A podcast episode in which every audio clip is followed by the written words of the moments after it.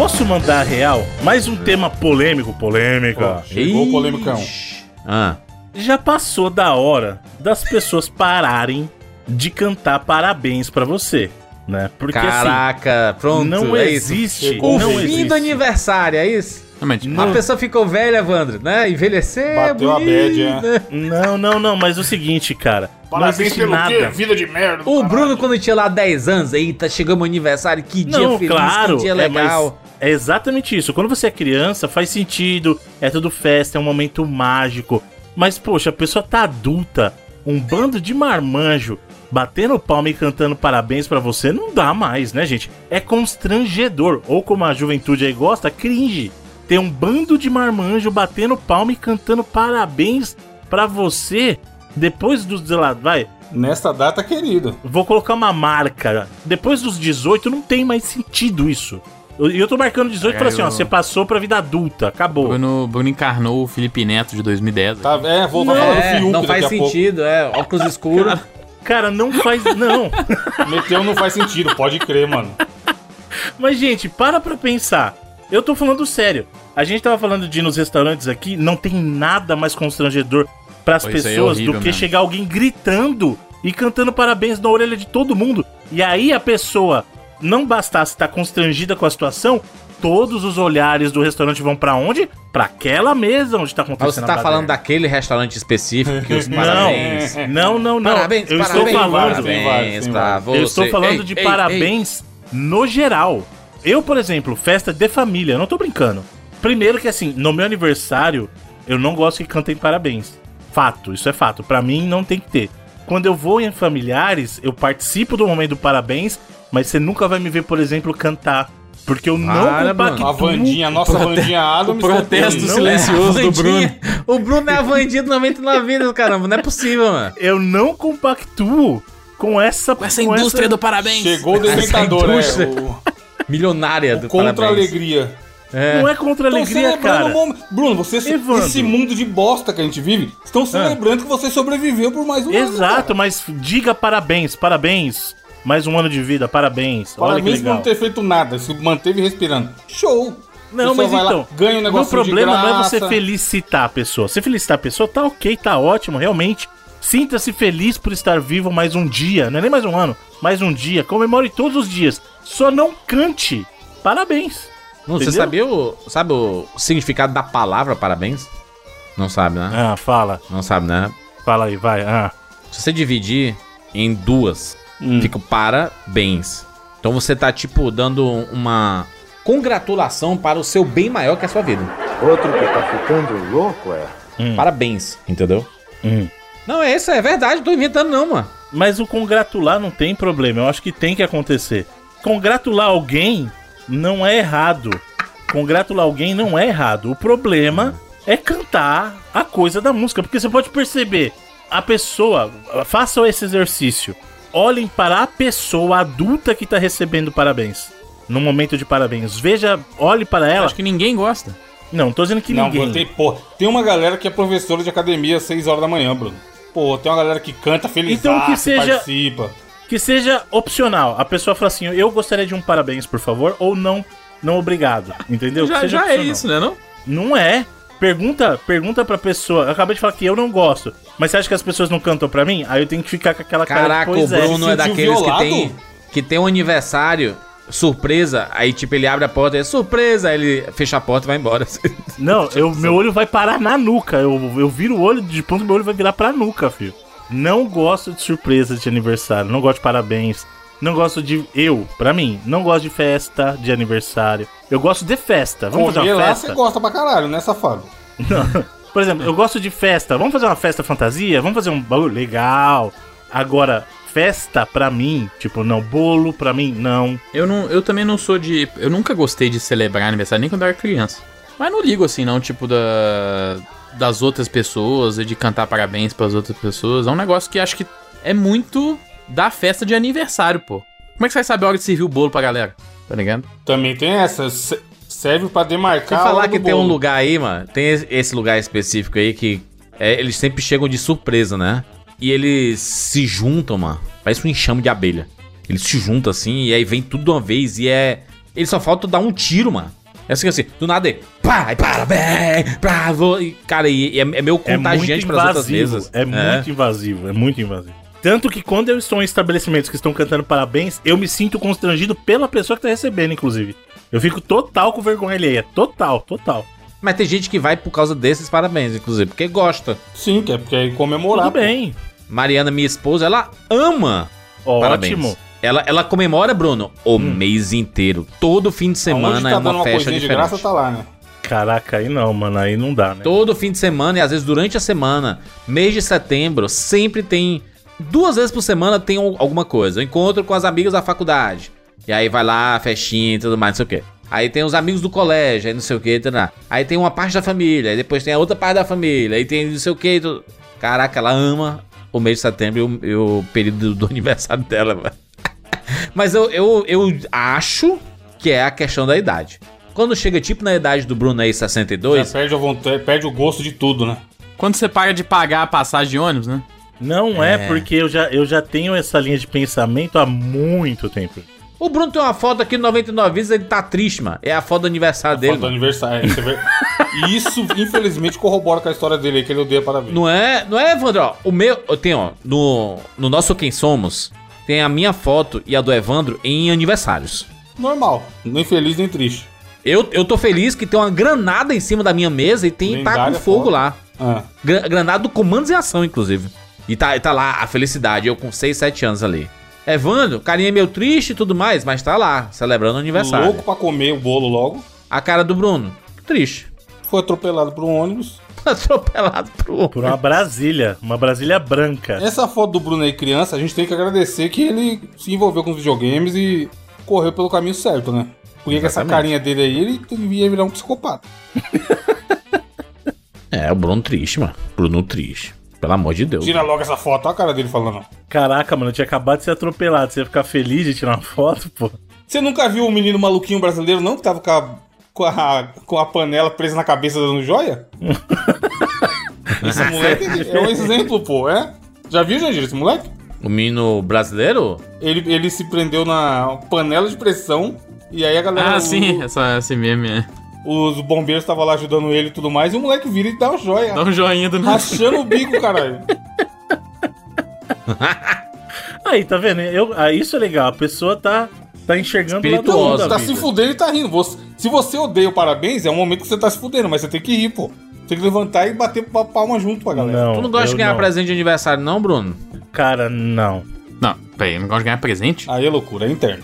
Não é que eu não gosto. Se me derem, ok, mas eu não É isso, ligo, é, mano. tá de boa, né? Você- As pessoas te dão gostar, e tu joga no lixo Eu não, vou, assim. eu não vou xingar a pessoa porque me deu um, pa- um É, eu, presente, cara. eu também não ligo pra ganhar essas coisas também, não. Não ligo pra pessoa me dê parabéns ou não deu, não sou. Exato. Tem gente que fica Mas não é que eu não gosto, se eu ganhar um bagulho eu vou gostar, né? Não, tudo bem isso, mas assim, ó, tem gente que fica sentida, ai, tipo, fulano não me Esqueceu falou do parabéns meu no meu aniversário. Ah, mano, hum, eu, assim, de verdade, eu prefiro que não me fale nada que a pessoa lembrou porque o Facebook mandou um lembrete, Eu sabe? esqueci o de todo mundo, porra, então foda-se. Não, é... Tem que é- parar com esse negócio de dizer assim: ah, eu não vou. Não sei o que dar de presente pra fulano porque ele pode comprar tudo. Gente, é, presente não é isso, gente. Presente, Exato. presente. É. Presente é uma lembrança. Veio, vi isso daqui, lembrei de você, eu acho que você vai achar legal. Vi isso aqui, achei tua cara. Isso é que é presente. Esse negócio de achar que fulano pode comprar tudo. Caraca, aí pronto. Uma cartinha. É uma Um lembrança, gente. Eu, eu- eu tenho cartão certeza bonito. que um- uma parada que você dá porque você lembra da pessoa é muito mais sincero do que você dar, sei lá, um. é, uma coisa que é cara, sabe? Eu vou, ó, vou falar pra você, real. Pra mim vale muito mais um cartão que a pessoa teve o trabalho de ela mesma escrever ou de colocar uma coisinha que seja, desenhar uma florzinha que seja, do que a pessoa chegar e me dar um Play 5, por exemplo. Liga pra SAMU, liga pra SAMU. Ah, Não, aí você. Aí, Ai, aí, Bruno, mano. tá de sacanagem. Eu quero um Play 5, hein, gente? Pode me dar aí. Fiz cartão, fiz cartão no Play 5 aí, no mínimo. Porque senão... É, pra ver se roda alguma coisa. né? ah, porra, tá Em doido. 4K com HDR. Não, mano, pra mim vale muito mais, porque aí a pessoa, sabe o que, que ela fez? Pensou vale, em você. Não colocou vale, o cartão carinho. vale 5 reais e o Playstation vale 5 mil, pô. É, mano. Mas até aí a pessoa comprar um Playstation, ela simplesmente foi lá e deu o dinheiro, e aí? O Bruno é aquela vibe, Evan, dos ricos minimalistas. Não, Depois que tem tudo, é fácil ser assim mesmo. Aonde? O cara tem dois apartamentos, um só pra acumular coisa. Como é que Vou ele mais? usar, vou usar é, a camiseta, aquela. Uma, uma camiseta preta básica, simples. Eu sou minimalista, que nem o Steve Jobs. Aliás, aguardem que mudanças virão aí. Eu vou, vou pra um. Vou buscar um, O um quê? novo estilo de vida aí, vocês vão ver. Ixi, Caraca! Eremita? Bruno, Bruno da bariátrica, é Mudar isso? pra um sítio. Não, que bariátrica, mano. Então, o que então? Vai mudar pra Tô de fazenda. est- estilo de vida mesmo, de, de vida mesmo, pô. Vai morar na fazenda? vai Mudanças, morar em Minas. Gerais, né? Nômades digitais? Eita, o Bruno vai se mudar pra Minas. Aí sim, aí vai ver o que é vida mesmo. Hein, Bruno? Hum, adoraria, É? só que agora tá mais difícil, pô. Por quê? Tá pedindo Por visto? quê? Nós não estamos aceitando qualquer um aqui mais, não.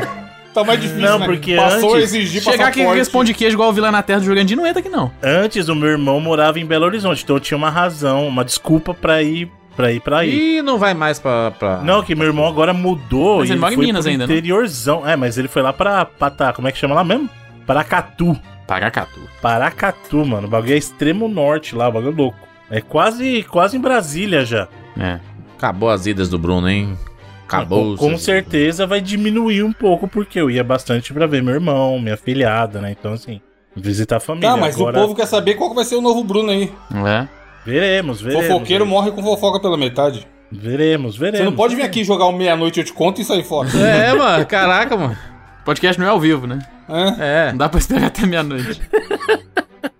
Eu diria que o. O que, que vocês acham, então? Vamos, vamos fazer, a gente elaborar. Vou fazer um bolão. Bolão nos comentários aí. O que é que vai mudar a vida do Bruno? Eu acho que o Bruno vai mudar pra uma casa, hein? Adoraria, pra adoraria mudar pra uma casa com um jardinzinho pro caramelo. Seria um, um- um bom. O Bruno. Não, o Bruno, não ele vai. É só você ligar os pontos. Eu já falei várias vezes que eu queria mudar uma coisa da minha vida. Eu já falei isso várias vezes. Ele vai vender todos os videogames. Vai passar pra frente todos os Família videogames muda, dele. vende Você tudo. vai largar um dos seus trabalhos. Isso aí é sempre, né? Agora o que Não, vai não, não, mas ele vai passar pra frente todos os videogames. Todos não, né? Mas Feirão vai. do Bruno, aí sim. Pois Veremos, hein? aguardem, Consoles aguardem. autografados? Caraca, eu detesto isso, ó, mano. Eu detesto essa, esse Não, o mistério. pior, sabe o que é que pior? não, Ele não vai faz falar, sentido nenhum esse cabelo. mistério, É, vai ser nada demais. Vai ser uma parada É. muito ridícula, tá ligado? Troquei de cara, meu. Caraca, que ódio disso. Não, trocar de carro, não vou trocar de carro tão cedo. Então, porra, porque esse carro. Chega o Bruno no próximo e é o seguinte: troquei de banco. Tipo, o negócio Bruno, Bruno vai ser avô. Também, Ah, isso aí é uma, isso aí é uma grande também mudança, não hein? é, e eu espero que não aconteça tão cedo. Isso é um negócio, hein? Que o Bruno, Bruno tá velho já, mano. É, já, é, é o que acontece nas- nessas idades aí, né? Na minha Não é não? idade, não, tu é a sua idade, besta. Mas ele não mandou ter filho cedo. Ter uma filha cedo é isso aí, né? Chegou na minha idade já a possibilidade de ser avô. A possibilidade existe desde sempre, mas isso não quer dizer que eu vá ser, né? Como eu falei, não gostaria que acontecesse tão cedo. Mas dá um spoiler então, Bruno. Qual, qual o segmento? O que, que é? Não, é na vida mesmo, pô, na Não, a vida. Vai é morar nos Estados abrangente. Unidos. Vai morar nos Estados Unidos. Vai-se embora do Brasil. Já, esse barco pra mim já passou, já tive muita vontade. Vai pra Miami. Já lá pra morou. casa do José Aldo. Não. Ah, não é possível, mano. O Bruno vai comprar o PlayStation 5. Não, se for isso, é loucura. não. Se ele estiver fazendo todo esse teatro aí pra comprar É. uns. Pô, Não vou, mano. Não vou comprar Mano, que 5, ódio, mano. Detesto 5. isso, mano. Eu tô com ódio sem ter noção do quanto ódio que eu tô aqui agora nesse momento. O Bruno- Vambora! O Bruno é canalha. O Jurandir se, se, se alimenta da fofoca, tá ligado? É. Caraca, mano. E que aí ódio ele solta uma dessa e não fala o que, que é, não, foda-se. A gente tem um grupo lá da fofoca, né? Aguardem cenas do E programa. aí, Grupo às vezes, eu, grupo- boto- eu mando uma coisa 4 da manhã, Evandro. Hoje de manhã eu mandei 4 e meia. Pior é que o outro respondeu ainda. Do Flamengo, da audiência do Flamengo. O, levantei pra mijar, os caras do grupo falando de fofoca, foda-se. Aí hoje o Jurandir fixou a mensagem. Lista de pessoas canceladas em 2023. Caraca, esse grupo, mano. Esse grupo é o E melhor de aí todos. tá lá mano. fixado, tá ligado? Todo o dossiê dos cancelados do ano. Mano, eu gargalhei real a hora que vi a notificação disso daí. Não, e tem o, o. o primeiro é uma. Uma pessoa que foi cancelada em 2022 e foi cancelada em 2023 Sim. também. Bom demais. Ah, vambora. Eu sou Júlio de Filho. Eu sou Felipe Mesquita. Eu sou Evandro de Freitas. E eu sou o Bruno Carvalho. E esse é o 99 Vidas.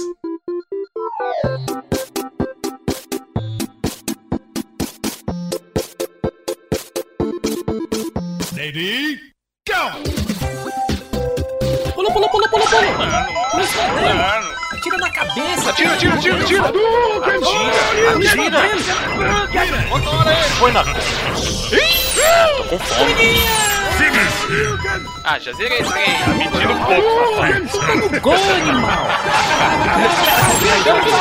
Vai morrer!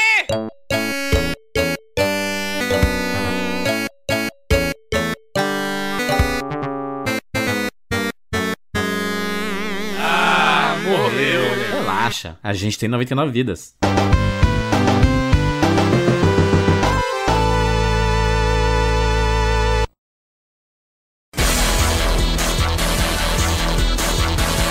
Vamos falar sobre a Lura, exatamente. alura.com.br barra promoção barra 99 vidas. Você ganha 10% de desconto acessando o nosso link, a maior escola de tecnologia do Brasil. Inclusive, Bruno, recebi diversos feedbacks de pessoas que começaram a fazer curso de inteligência artificial depois daquela nossa abertura, hein? Não só se fala em outra coisa. Olha aí, Juras. E, massa, e lembrando que a Lura é a melhor plataforma, ou seja, ela não só é a maior escola de tecnologia online do Brasil, como é a melhor plataforma para as pessoas curiosas, Jurandir Filho, exercitarem esse, esse seu curiosismo, a sua curiosidade, e aproveitar para aprender coisas novas, Juras. Então, a curiosidade não existe só na fofoca, ela existe também no conhecimento. E Bruno. conhecimento a Lura tem de sobra. pra Se vocês. tiver, se tiver novos assinantes aí, você diz o que é o seu rolê aí do Não é possível, mano. Juras, Possível. Ah, alura.com.br barra promoção barra 99 vidas, 10% de desconto. Vou repetir, 10% de desconto na assinatura. E aí a galera tem acesso aos mais de 1.400 cursos da Alura nas mais diversas áreas do conhecimento. Inclusive fica a dica de você acessar sempre esse link, porque de vez em quando a Alura lança os imersões, né? Imersão Dev lá, que eles sempre lançam, é, de- é gratuito. Então fica ligado aí, de, cara, toda hora surgem esses imersões, assim, pelo menos umas duas ou três ou quatro vezes no ano, assim.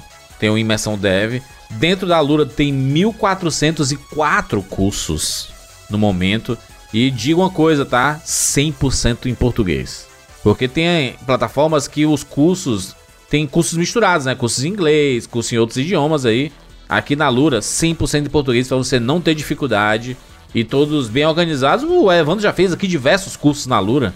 Pode dizer isso, né? E de diversas áreas, né? Diferentes também. Cara, é muito. Toda vez que eu termino um, eu falo, hum, deixa eu ver, será que tem de tal coisa? E sempre tem de tal coisa. Sempre tem, né? E são muito completos. E como eu falo que toda vez que a gente indica a Lura, o que mais tem me chamado a atenção é é quando eles têm o linkzinho pa- pra saber mais. Que é indicar outros conteúdos referente àquele curso que você está estudando. E aí tem um vídeo no YouTube, um livro, um podcast. E isso ajuda você a fixar o que você está aprendendo, né? E todos os cursos que eu fiz sempre tem esse conteúdo adicional que é muito legal.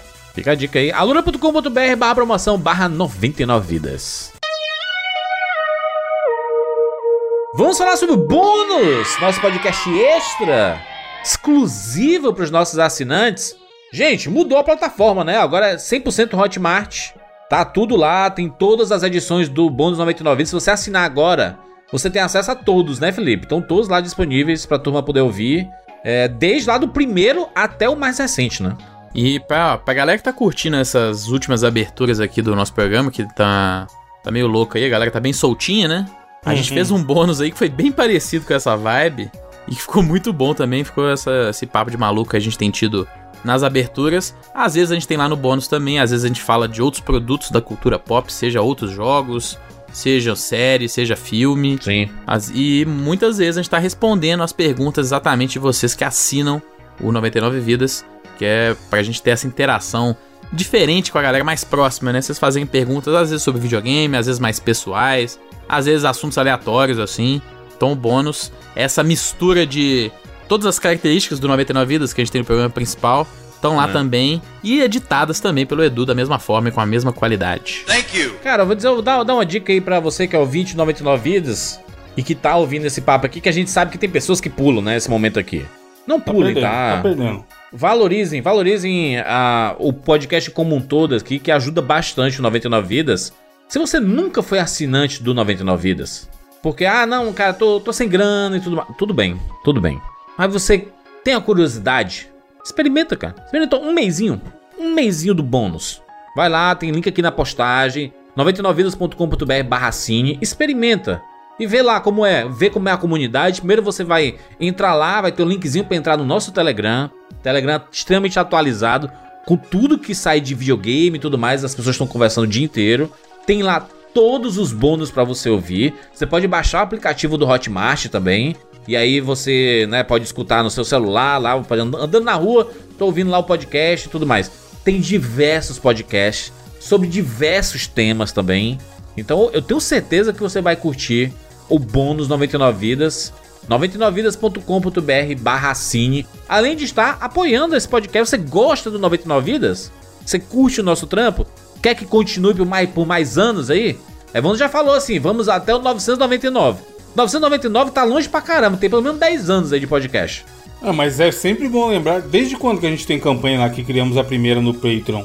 Faz eu acho que uns cinco anos? 6 anos, eu acredito. 2015, eu acho. Afirmo e o Jurandir e o Bruno que estão há mais tempo confirmam. Se não tivesse campanha, já tinha acabado. Sim, é, com Porque, certeza. pô, não teria sentido a gente ficar gastando dinheiro pra manter. Mas, foi, mas foi o que ajudou muito o 99 Vidas a permanecer, né? A- Exatamente. a permanecer é, fortalecido, né? Foi exatamente a nossa campanha no Patreon. Começou ali, né? E aí a gente teve. Cara, tô vendo aqui desde 2012, viu? Caralho. 2012, temos aí quase 11 anos de do nosso público estando ao nosso lado e com certeza são pessoas que são, são nomes tão frequentes. Por exemplo, quando eu vejo lá no, no, no Telegram, tem diversas pessoas aqui. Pô, tem uma galera que tá há muito tempo, mano. Tem a galera que tá sempre, são figurinhas carimbadas que acabam fazendo parte. É real, da família 99 Vidas, né? São tão próximos assim, você pode se juntar. A gente, eu tenho certeza que. Eu sei, eu sei que é, a gente tá num momento que o, o Brasil, né, passando por situações de crise e etc. Faz o que a grana tá difícil. Mas, se você gosta do nosso projeto e quer que continue, a gente vai agradecer muito você fazendo parte aqui. Além de você receber toda semana. A nossa gratidão é trazendo o 99 Vidas toda sexta-feira e uma edição extra exclusiva pra você, né? Que é o bônus 99 Vidas. É bem bacana esse podcast. E se você der a oportunidade, eu tenho certeza que você vai curtir também. 99vidas.com.br barra assine.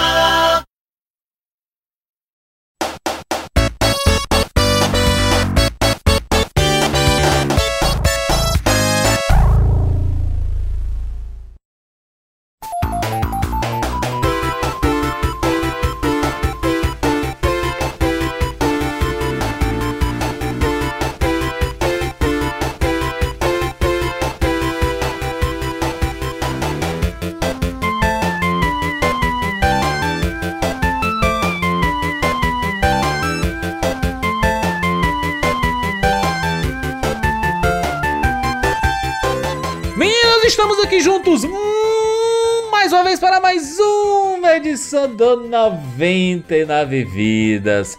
E dessa vez estamos de volta para mais uma edição da nossa série Remake. Sim, vamos fazer um remake esperadíssimo. Esse remake é muito especial porque foi nesse podcast em que o Bruno Carvalho estreou no 99 Vidas. Pois é, meu Caraca. primeiro episódio de 99 vidas. né? Fevereiro de 2010. Antigamente que era bom. Olha isso, hein? 22 de fevereiro de 2010. Fizemos um podcast, vulgo, podcast número 5, 99 Vidas 5, sobre Sonic 1, 2 e 3. Hein, Bruno? Lembra? Sim, senhor. Ô, se lembro. Quer contar como, como é que foi que aconteceu esse podcast aí? Para os nossos ouvintes novos aí. Galera que é do Spotify, hein? Tem muito ouvinte novo nosso chegando aí diretamente do Spotify. E que inclusive vocês podem deixar comentários lá no Spotify agora. A novidade aí. Olha aí. Bonito. Olha Aplicativo aí. com novas features. Cada podcast novo você pode ir lá. Abrir no Spotify nosso podcast, tem lá um campinho de comentários. Às vezes tem uma enquetezinha e tudo. Dá pra deixar seu comentário aí. Tem muito ouvinte novo, 99 vidas, hein, Bruno? Muita gente nova. Isso é muito bom. Muito obrigado aos queridos e queridas por estarem se juntando a nós. Mas pra explicar a situação, Juras, é aquela, aquela velha história de como nos conhecemos. Esse episódio só existe por causa disso, nesse episódio 5 aí. Foi numa Campus Party, na Campus Party lá de 2010, que nós nos encontramos. O ano do podcast tinha uma sessão lá especial Nossa senhora. pros podcasts lá, né? Tu lembra, tu lembra o que que era que acontecer? Peraí, vamos ver aqui. Campus Não, isso que eu ia Party. falar. Bruno, qual a chance de 2010. você se deslocar até uma Campus Party hoje em dia? Quase nula, né? Dizer- Tem que ter muito. Não, mano, das coisas que eu passei. Pô, sem mentira. Os caras não só não roubaram a minha roda do carro porque não deu. Isso porque eu deixei no estacionamento do evento, hein, mano. Quando o Campus Party, cara, é tipo assim, estar lá com a galera era muito legal. Mas, Mas o periférico ali, mano, todo. exato, é, não. nossa. Cara, sem sacanagem. Eu, eu acho que nem tentaram roubar, só fizeram de zoeira. Eu contei essa história aqui já. Eu fui com o meu carro e eu deixei o carro no estacionamento do evento. Que é caríssimo. Exato. Aí eu passei a noite lá, quando eu cheguei de manhã, cadê os parafusos da roda do meu carro? Os caras removeram de cada roda três parafusos, deixaram só um em cada roda, Caramba. mano. Sem sacanagem. Ou, aliás, de Não, muita sacanagem. Com, com muita também. sacanagem, né? Com muita sacanagem. Aí eu falei, ah, mano, não dá, velho. E não o dá. calor, porra, é foda. Não é foda, cara, não é boa.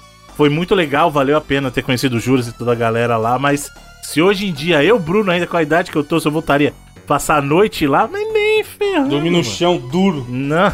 Dormir não. naquelas também, né? Que é uma barulheira lazarenta. Pois é. Naquela época o Bruno tinha 20 e poucos anos, né? É, outro. Quase- eu nunca quase dormi, não. Eu, já- eu fui lá e já 30 fiquei até de madrugada, sabe? Saí, sei lá, Aham. 3 horas da manhã de lá. A gente ia pra lá, mano. A gente ia pra lá pra Pela galera. ter internet rápida e baixar a internet inteira. Exato. torrents. Torrents e torrents. E, e aí eu falei brincando, mas esse ano realmente era o ano da- do, do podcast na Campus Party, que eles tinham aquela mesona, lembra? Uma Uhum. sessão inteira separada pra galera de podcast. E aí eu, eu já tinha lá o meu, o meu podcast na época, o Podcats, né? Bruno, tem uma foto aqui, rapaz. Você tá tem com uma a foto? foto desse dia Essa foto é específico. lendária. É que tem o André? Esse aqui é de Campus Party 2010. Eu tô bem na ponta ali e o Bruno tá atrás de mim ali, ó. Olha aí, ó. E do meu lado tá Maurício Saldanha. Outra época mesmo, hein? Ali na ponta, bem na pontinha, com a camisa Save Ferries, tem a foto na postagem aí. Sabe quem é? Marcelo Salgado. Mano, é só do Bradesco, né? O dono da, da parte de redes sociais do Bradesco há anos. ele, ele é ouvinte nosso também, inclusive, viu? Ouvinte nosso Já aí. fui em um evento que ele tava dando aula e num curso e ele, ele veio falar Caraca, comigo. só figura aqui, Não, ó. aí Tem é lá só o a velha Sérgio guarda da Vieira. Portela. Felipe tava no saco do pai dele ainda nessa época. O Tato Tarkan ali, o Ja- Jabu Rio do Sim. Pirata Cast. Mano, aí é muita velha guarda da Portela. Cara, é Eduardo Moreira ali no mano. canto ali. Do papo de gordo, né? Puta merda, mano. O Dudu Salles ali do Papo de Se Gordo. pá, nesse dia eu devo ter ido também, mas fui, já tinha ido embora na hora dessa foto aí. A Mafalda aqui do Mona Lisa de Pijamas foi um dos primeiros podcasts femininos aí. E era comandados por, né? por mulheres, ou Mona Lisa de Pijamas. Cara, essa é velha guarda do podcast aí, maneira. A Isabela ali também. Pois é, mal galera. Sau- Saudades, essa época foi da E o hora. Bruno ali, foi nesse dia, hein, Bruno? Não, então, é, se liga que eu tô na, nessa aí eu tô com a camisa do Dreamcast, olha, dá pra ver ainda, ó. Isso, verdade, a blusa do Dreamcast do Bruno. né? E aí, o que que acontecia? Eu, eu ia na, na Campus Party e aí eu ia com as camisas de videogame. Então eu fui no- com o Jackson do Dreamcast. Aí no outro fui aquela preta com o logo da SEGA, lembra, Jurandir? E aí eu tava Lembro o tempo demais. todo lá com essas camisetas e o meu PSP na mão, bababá. Aí a gente começou a trocar ideia. O Júlio começou a trocar ideia comigo. Ah, você gosta de videogame e tal. A gente começou a conversar. Aí ele comentou lá do 99 vidas. Eu falei assim, não, já tinha... é, é, eu já tinha escutado, já tinha escutado e tal. Só que a gente tava, o quê? O segundo episódio ainda, né, Juras? É, tinha, tinha, ta- tava, tava no segundo episódio. Era isso. E aí a gente começou a trocar ideia e tal, aí o Juras viu que eu gostava da SEGA, e ele me, ele me chamava muito ceguista, né? Porque eu tava lá. Camiseta do É. Dreamcast, camiseta do Mesmo Mega. Dreamcast, só falava de Sonic, só falava de, de- de- de- Pronto, o cara tá aí um ceguista. Aí eu até comentei, poxa, a gente quer fazer um podcast sobre Sonic, hein? Tu devia participar. Exatamente. Aí a gente trocou dados e tal. Aí foi na hora de gravar, ele me chamou e falou assim: bora, vamos lá. O Bruno me deu o MSN dele. Puta, aquela época, é, pode crer, não era o WhatsApp, né? É, nem tinha WhatsApp na época. Pois é, a gente ficou trocando ideia no MSN mesmo. E aí foi a minha estreia no 99 Vidas, foi nesse episódio 5 com justamente os jogos do Sonic, né? Na época a gente fez o Sonic 1, 2, 3, mas eram outras épocas, né? Agora voltamos à sanidade, vamos fazer um remake de Sonic 1, né? Propriamente dito. O podcast, né, sobre Sonic 1, 2 e 3, 49 minutos.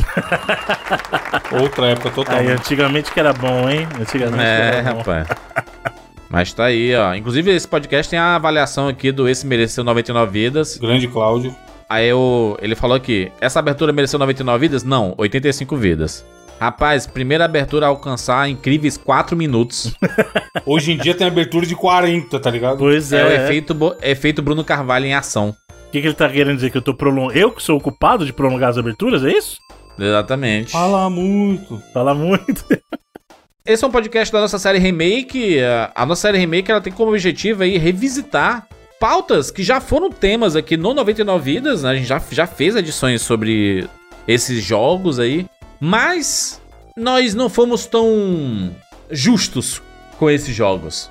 Tipo, dedicamos pouco tempo, principalmente os primeiros programas do 99 Vidas eram programas mais curtos, né?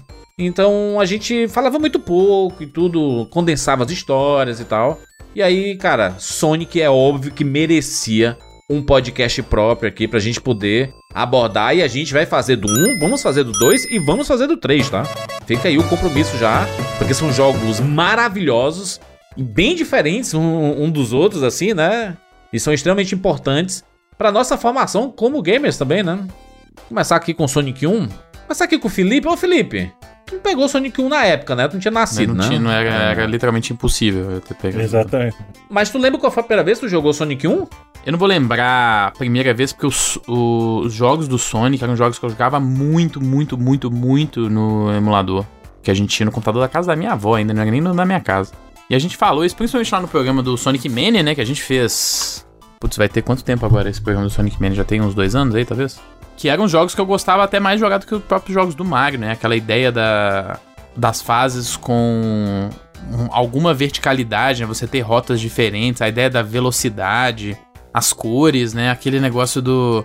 aquele padrão quadriculado, da, principalmente da. Logo você já vê na Green Hill Zone ali, que tentava simular um efeito até um pouco de, de 3D ali, apesar de não ser, né? Era um negócio que chamava mais a minha atenção do que o próprio Mario lá no.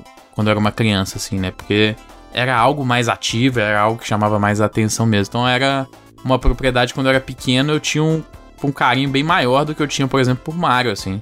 Eu acho que era até uma. um produto que era uma, uma coisa que a SEGA queria que acontecesse mesmo, né? Que é um, um É. produto que nasceu pra ter essa rivalidade, né? E que instigava sensações diferentes até um pouco do que o próprio jogo do Mario instigava, assim, que era a referência de plataforma da época, né? É, essa questão do Sonic é muito importante porque realmente foi uma resposta da Sega Nintendo, uma das muitas que a Sega tentou, porque é importante lembrar que o Mario se estabeleceu muito cedo no ciclo de vida da Nintendo, lá no Nintendinho mesmo, né? Assim, o Super Mario Bros que a gente conhece é de 85, mas antes disso a gente já tinha o Mario Bros, né, que era aquele jogo que veio dos arcades, e antes disso o próprio Mario como personagem lá no Donkey Kong, como a gente já falou. Então a presença do Mario sempre foi muito forte na plataforma da Nintendo, ao passo que a Sega ela tentou por diversas vezes estabelecer mascotes, né? Ah, o próprio Flicker lá do o que era o joguinho do passarinho azul. Você tinha o próprio Alex Kidd que a gente já mencionou aqui, que foi uma tentativa assim da Sega de estabelecer um mascote e na geração do Master System funcionou, porém na transição para os 16 bits não funcionou tão bem. O jogo do Alex Kidd não foi bem recebido, o jogo do Mega Drive. E a, a Nintendo chegou depois de três sucessos grandes com o Super Mario Bros., o Super Mario Bros. 2 e o 3 principalmente, que encerrou o ciclo dele no Nintendinho, lançou Super Mario World com o Super Nintendo, que era um, era um baita no jogo para mostrar, olha aqui o, o que a Nintendo consegue fazer com esse mascote que você já conhece. Ao passo que a SEGA, que já havia lançado o Mega Drive antes, né? Lembrando que o Mega Drive saiu no Japão em 88 e nos outros territórios em 89. Então, assim, ele veio, ele vinha trazendo aquelas experiências do arcade, tentou o Alex Kidd, não funcionou, e aí a SEGA realmente passou e falou assim: olha, a gente precisa de um jogo que seja a nossa resposta para o que é o Mario. E esse jogo veio através do Sonic. E essa aposta foi tão acertada da SEGA que foi inclusive o que possibilitou existir algum tipo de disputa real entre as plataformas nessa época. Porque a gente precisa lembrar que a Nintendo veio de uma dominância muito, muito grande nos 8 bits. O Master System era um console que vendia bem no Brasil e na Europa, mas não conseguiu público no território norte-americano e não conseguiu público no Japão. A SEGA não tinha o nome forte nos territórios em que ela era nascida, sabe? Então, assim, sempre foi um problema pra SEGA conseguir pegar uma fatia relevante do mercado. Com a chegada do Sonic, não só do Sonic, mas uma nova mentalidade, principalmente influenciado pela, a- pelo braço americano da SEGA. E aliás, eu, eu já falo desse livro o tempo todo, mas quem tiver oportunidade, leia. Ou quem não tiver tempo pra ler, é, escute o audiobook do Console Wars, cara, que é a guerra dos consoles. Que é, é maravilhoso É. o relato que eles contam lá, que eles contam muito justamente desse período. E eles contam as estratégias que a SEGA tava planejando para poder responder a Nintendo à altura. E o Sonic foi a maneira que eles encontraram essa resposta e funcionou muito bem. Primeiro, porque ele conectou com o público. E segundo, que como produto de videogame ele mostrou alternativas ao que o Mario tinha estabelecido como jogo de plataforma. Como o Felipe bem mencionou aqui, a abordagem da SEGA para os jogos de plataforma era diferente da abordagem da Nintendo. O Mario, ele consolidou todas as bases do que a gente conhece como jogo de plataforma. Aquela coisa da estrutura de andar da esquerda para direita, você ter um movimento de ataque nos inimigos, que é pular em cima da cabeça dos inimigos, você é, pular distâncias, você ter espaços diferentes. Mas a SEGA, até mesmo antes do Sonic, já no, no Alex Kidd, que a gente até mencionou no programa, vinha com uma proposta um pouco diferente. Um pouco mais de verticalidade, caminhos que nem sempre eram os mesmos dentro de um estágio. E isso se refletiu muito bem dentro do Sonic. É, se, se refletiu porque acho que vale a experiência, tá? Se tem algum ouvinte nosso aqui que nunca jogou o primeiro Sonic, vale a experiência, sei lá, até ver um próprio vídeo aqui no, no YouTube. Dá, dá pra ver um videozinho no, no YouTube. Se você tem uma experiência de ter emulador, tem Sonic praticamente em todas as plataformas aí, né? Dá pra baixar os pacotes. Celular pra caralho. E etc. Tem celular, tem o que você ima- imaginar tem um Sonic. É impressionante. O jogo foi lançado em 91. Temos aí quantos anos? 32 anos? Isso. Cara, Quase. esse jogo é lindo. Esse jogo é lindo. Então, Júlio. Não é impressionante É isso? impressionante. 32 anos, Então, ele continua assim, lindo. Você falou de ver vídeo no YouTube. Vocês acham que jogando não é mais impressionante ainda? É muito É mais. impressionante. Controlando, o famoso controlando Com o boneco. certeza. Cara, é assim, eu, eu tenho o privilégio de, como eu falei, eu falei aqui, ainda ter o meu Mega Drive, ainda ter o meu cartuchinho do Sonic, TV de tubo. e Bruno é TV tubo. de tubo, e TV de tubo. Cara, você olhando hoje em dia e jogando, é mais bonito até do que você lembra na época. Sim. Porque é inacreditável tanto que eles conseguiram fazer com essa tecnologia, cara. Você pega o, o primeiro Sonic, eu não tô falando de zoeira, não. Ele é um dos jogos mais bonitos em tudo, direção de arte, tecnologia que eu já vi. Porque pensa bem, ele é um, olha, olha quando a gente tá falando, a gente tá falando de 91, como o Juras falou, 32 anos atrás. Ele é um jogo que fazia uso de diversas camadas de parallax. Aquela fase bônus dele que simula um 3D. É, o bônus é foda, o bônus Cara, é é foda. um negócio inacreditável pra época, sabe? Você sabe que não é 3D de verdade, mas o fato de eles estarem conseguindo simular aquilo ali dentro é um negócio inacreditável. A questão que o pessoal brinca do Blast Processing lá, que é justamente o processador do Mega Drive, ele tinha assim um clock maior que o do, do Super Nintendo, então ele permitia você fazer cálculos mais rápido. Então, muito do que você fazia de processamento ali, eles brincavam do Blast Processing, foi colocado em uso no Sonic. O Sonic dificilmente você vai ver algum slowdown dentro do jogo, cara. E é um jogo que você tá o tempo todo. O tempo todo não, é. Boa parte do jogo você tá correndo e você consegue superar a velocidade da tela às vezes. E é um negócio É. incrível. E a beleza. A velocidade é, é muito importante aqui, né, dentro do Exato. jogo, porque muitas vezes, cara, você consegue passar da primeira fase assim em 30 segundos. Se você simplesmente for sem parar. Mas sem parar, você passa em 30 segundos. Uhum. Mas você perde muito do jogo se você. Exato.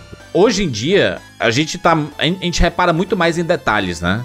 Antigamente a gente simplesmente queria jogar. É, pô, vamos aqui jogar um Sonic, ele é rápido. Eu quero é fazer aquele, né, o ovinho. E, e ir rápido. Tudo. É isso que você queria. Esse barulhinho é muito Depois que a gente vai ficando mais né, velho, a gente começa a reparar os, os detalhes, assim, não só na primeira camada.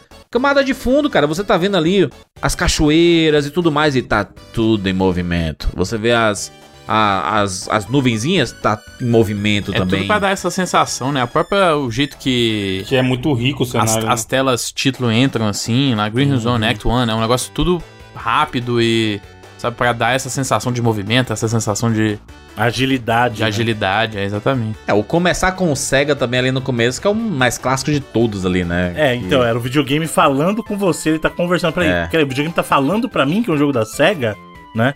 Você, você liga o videogame, né? Ligou o jogo. Aham. E aí tá lá. É o nome já Sega. Sega! E você, caraca, isso aí. Quem faz isso? Ninguém faz isso, rapaz. Pois é, e aí você vê como é, como é tudo muito bem planejado, como foi tudo muito bem estruturado desde a concepção. Até pra trazer uma informação importante, o primeiro jogo não tinha o spin dash, né? Ele tinha só você colocar pra baixo, ele Você fazia o rolava, giro, né? É, E rolava. O 2 correndo, aqui tem um. né? Isso, né, isso aí parado veio e- só depois no Sonic CD e no Sonic 2. E, e essa coisa que você falou do movimento das nuvens, tudo, é uma coisa curiosa. E muita gente associa essas nuvens em movimento à versão japonesa do Sonic. Mas você sabia que não é necessariamente na versão japonesa? O que acontece foi o seguinte: a primeira versão do Sonic que saiu, ele tinha os efeitos do Parallax, mas não tinha esse das nuvens. Porque o Sonic saiu primeiro, olha só que legal. O Sonic saiu primeiro em território americano, a versão internacional, e só depois, meses depois, a versão japonesa. Só que a versão japonesa já era baseada numa revisão do jogo, que colocou não só esse efeito das nuvens, mas colocou também outros efeitos a mais, ou seja, eles enriqueceram ainda mais o visual do jogo. Então, é por isso que muita gente fala assim: ah, essa é a versão japonesa. É a versão japonesa porque ela foi a primeira a sair com essa revisão, mas as versões posteriores do cartucho já tem essas modificações. Mas o porquê É. que eu tô dizendo isso? Porque o Sonic era uma aposta tão grande da SEGA, a SEGA acreditava tanto nisso que ela montou um time pra isso e começou a plantar essa sementinha muito cedo. Se vocês lembrarem, a gente até já comentou aqui no programa que a primeira aparição do Sonic, tal qual foi a do Mario, o Mario não apareceu pela primeira vez num jogo Mario e o Sonic não apareceu pela primeira vez num jogo Sonic. O Sonic apareceu pela primeira vez como aquele chaveirinho naquele jogo Red Mobile. Que era um jogo de corrida da SEGA que eles lançaram poucos meses antes do próprio Sonic, mas eles queriam já deixar plantada na cabeça das pessoas aquela imagem do nosso querido ouriço, né? Que não é um porco espinho, lembrando, é um ouriço. O ouriço cacheiro. Diferente de outros mascotes que meio que viraram por conta da popularidade, o Sonic, o plano sempre foi é, achar um novo mascote pra SEGA, né? Exatamente. Meio que passar ali do Alex Kidd, que tinha ficado o mascote pro Master System, que era um, um jogo que deu certo, mas assim, como o Bruno falou, não Não fazia frente ao Mario, né? E, e ele era muito parecido. Era, era de fato um humano, assim, né? Então era muito É. mais comparável ao Mario. A ideia de ter um, um, um mascote que fosse rivalizar o Mario não era para ele ser parecido com ele, era na questão da popularidade de representar a marca, né? Exato. É, é o famoso contraponto, né, Felipe? É, é, Um pouco disso, é, também. assim, som- a- o que o Mario representa e o que o Sonic representa. Era meio que Isso. o posicionamento de marca da SEGA mesmo, né? Diferente, é. O, o Nakayama, que era o presidente da SEGA na época, a referência que ele dava não era nem o Mario, era o próprio Mickey, né? Assim, que era, Exatamente. que era algo até que podia ser mais. É bem mais relacionável ao Sonic, e você consegue enxergar até um pouco do Mickey no Sonic. Principalmente nas primeiras versões, Felipe. Lembrando que o, o Sonic começou como Mr. Needle Mouse, né? Exatamente. Naato Oshima, né, que fez a, a, a primeira versão do, do Sonic, numa espécie de competição dentro da SEGA, assim, de quem criar, quem conseguiria criar um, um mascote pra SEGA. E aí ele fez essa ideia, que foi desenvolvida pelo Yuji Naka depois, né? Aliás, isso é muito importante. O Sonic Team, que foi montado, digamos, a sua primeira versão ali, era um time de pessoas muito talentosas, né? Muita gente dá o, o, o nome de pai do Sonic pro Yuji Naka, que infelizmente hoje, né, é aquela coisa do Hoje em dia foi preso. ou você morre um herói É. ou você vive o suficiente pra se tornar um vilão. Ele foi preso em Yuji Naka? Porra, toda semana é uma treta com ele, mano. Ele foi trabalhar na Square, né? É, alguns anos atrás, lançou um jogo lá que foi bem mal recebido, o Balan Wonderland. E durante esse tempo da Square, ele fez Usou prática informações de, privilegiadas. exato, de informações privilegiadas, privilegiadas da empresa da Square para comprar ações, assim. Tinha alguns jogos que estavam Caraca. sendo desenvolvidos em colaborações com empresas é, de, de mobile, né? De, de jogos mobile. E aí, ele sabendo que essas colaborações iam acontecer, ele comprou ações dessas empresas aí, né? E tal. E foi é, um bagulho que tava em julgamento, que inclusive ele se declarou Culpado. depois. culpado recentemente, né? Então ele realmente foi toda uma questão que rolou aí Assumiu o BO. nos últimos Pois meses é. aí, uma coisa bem recente até essa, essa treta aí. Né? Agora, não dá pra negar. Primeiro, a questão do Naoto Shima foi muito importante pra definir o visual do Sonic que a gente teve, mas independente do que aconteceu com o Yuji Naka, ele também tem a sua importância porque o Sonic é muito sobre o gameplay também, e ele foi É. o programador do jogo, né? Aliás, eu, eu diria até assim, os três têm suas participações, né? O caso do Naoto Shima pela criação do design, o Yuji Naka por ter feito do jogo o que ele é em termos de gameplay, e também um que não é lembrado, que é o Masato Nakamura, pela trilha do jogo. E olha É, que coisa trilha- A trilha curiosa. sonora é um personagem de Sonic, né? Pelo amor e olha de só Deus. que né? curioso, ele não era um cara de videogame. Ele era um cara de, da indústria da música. Ele era produtor musical. Chamaram ele pra fazer a trilha do Sonic e ele só trabalhou diretamente, ele, pessoa física, no Sonic 1 e no Sonic 2. Depois zarpou, fez lá o, a banda lá, o Dreams Come True, e aí depois disso voltou a trabalhar com o Sonic, mas como compositor de videogame, os dois primeiros trabalhos do cara foram justamente Sonic 1 e 2. E a trilha do Sonic, como o Juras falou, é um personagem à parte e até uma outra abordagem, de novo, pra mostrar como a SEGA tava num caminho diferente da Nintendo. Porque a Nintendo, qual que é o brilhantismo da trilha do, do Kondo? Ele pega o mesmo tema e trabalha variações desse tema. Se você escutar o Mario Isso. desde o primeiro, você vai perceber que até nos Marios mais recentes eles sempre usam um arranjo, uma variação dos mesmos temas. No Sonic, o que o, o Masato Nakamura fez foi dar uma cara única para cada um dos mundos, entre aspas, as zonas de Sonic, e eram trilhas completamente diferentes, mas igualmente maravilhosas, cara. É um trabalho magistral que ele fez ali. A gente tem um, um pacote, né? Como tu falou aí. O, o visual. Acho que o visual do Sonic ele é muito diferencial, assim, comparativamente com o que tinha na época, né? Porque se ele, como o Evandro falou, que ele era pra ser tipo o oposto do que era o Mario. Acho que não é- a ideia não é criar um humano que seja parecido com o Mario pra ser o rival dele. Cara, se é pra competir, tem que ser uma parada diferente. E aí, esse visual do Sonic, ele já chama muita atenção. Porque além dele ter o tênis vermelho, o tênis vermelho é o tênis do É, descolado, o né? design do personagem é, é muito cool, né? Eles queriam vender isso na época. É, sem falar que, Cabelinho tipo assim, espetado. pensando que ele é todo azul, tem um contraste grande no pé ali, você de fato consegue Exato. perceber que é um tênis vermelho, sabe? A criança Exato. com o cabelinho espetado com gel, Jurandir. É. É Exatamente. essa criança, tá ligado? Que o Sonic quer que, que ela ache legal, ache maneiro. E até a abordagem que eles tiveram pro próprio antagonista, né? O Robotnik. Demais. É uma figura muito presente no jogo, diferente do caso do, do Mario mais uma vez, que o Mario ele salva a, a figura do Bowser para ser o seu inimigo final, né? E dentro do jogo você vai enfrentando os minions dele. No caso do Sonic, você tem os Badniks, que são os robôs que o Robotnik criou e aprisionam os bichinhos, e aí mais uma diferença do Sonic, né? O Sonic, na verdade, É. ele quebra os robôs para libertar. Ele liberta os animais, Além né? de Ele é tudo, ele é eco-friendly. Amigo Exatamente. da Luísa Mel. Sonic é amigo da Luísa Mel, muito. Só que a figura do Robotnik em todas as boss battles, ele está ali. Né? É aquela coisa do, do, do chefão que chega, te enfrenta e vive pra lutar um novo dia até É. a última É o derrota. Coyote e o Papaléguas, né? Exatamente. E é legal também que o design do Robotnik é muito caricato de, de Sim. vilão, saca? Parece aquele vilão tipo Mega Man, né? Tipo Dr. Willy, Exato. sabe? É, o bigodinho grande, a ca... Aham. meio carinha rechonchuda. Então, tipo assim, Careca, né? Se você Perceba, pegar alguém que não conhece, é careca, careca é vilão, calvos, tropa dos calvos. Mas, Bruno, se pegar uma criança assim que nunca, che... nu- nunca jogou videogame, não sabe nada de Sonic, mostrar o desenho dos dois, cara, é praticamente certo que ela vai falar. Esse aqui é o do bem, esse aqui é o do mal. é... Aham. Tipo, sabe, o Exatamente. Sonic é todo. Sonic tem vontade de ter, apertar a barriguinha dele. O Robotnik, ele é, ele é esquisito, ele é um design que causa estranheza, saca? Sim. As perninhas finas e, e gordão, e o bigode, mano. O bigode é muito irado. Essa parada do, do jogo ser separado em atos também, né? São três atos cada fase. Cada zona, né? Uma zona Cada separada zona, em né? três atos, isso. Cada zona são separadas em, em, em três atos. E é a mesma música que toca, né? Nos atos, né? Isso, Ela dentro repete a da mesma mesma música. zona é um tema, né? Então cada zona tem o seu tema e aí nos três atos daquela zona você toca aquele tema se repete, né? Green Hill Zone talvez seja uma das músicas mais populares da história dos videogames, né? é que é o primeiro contato que o jogador tem ao ligar o Sonic. Tem a música lá do, da música tema da tela título, né? O pam pam pam É. pam pam, pam, que é a música depois Ele que fazendo o dedinho, né? Isso, o dedinho assim. clássico, né? O dedinhozinho, não, o nãozinho do Sonic. Tanto que assim, é- é- é você vê como esse negócio marca. Eu tenho uma brincadeira de família aqui, por exemplo, quando minha filha, ela pede isso desde pequena.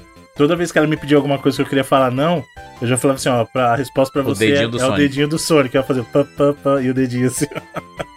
e quando ele começa e aperta o start, de cara vem Green Hill Zone, que é aquela beleza visual que a gente já comentou. E com a música tocando já de cara. a e assim, música complementa muito, né, cara, a experiência. como o jogo não tem save, né? Ele tem a questão do truque lá de stage select, mas como ele não tem save, muita gente jogou muitas vezes aquela fase. Porque você tinha que jogar desde o começo de novo.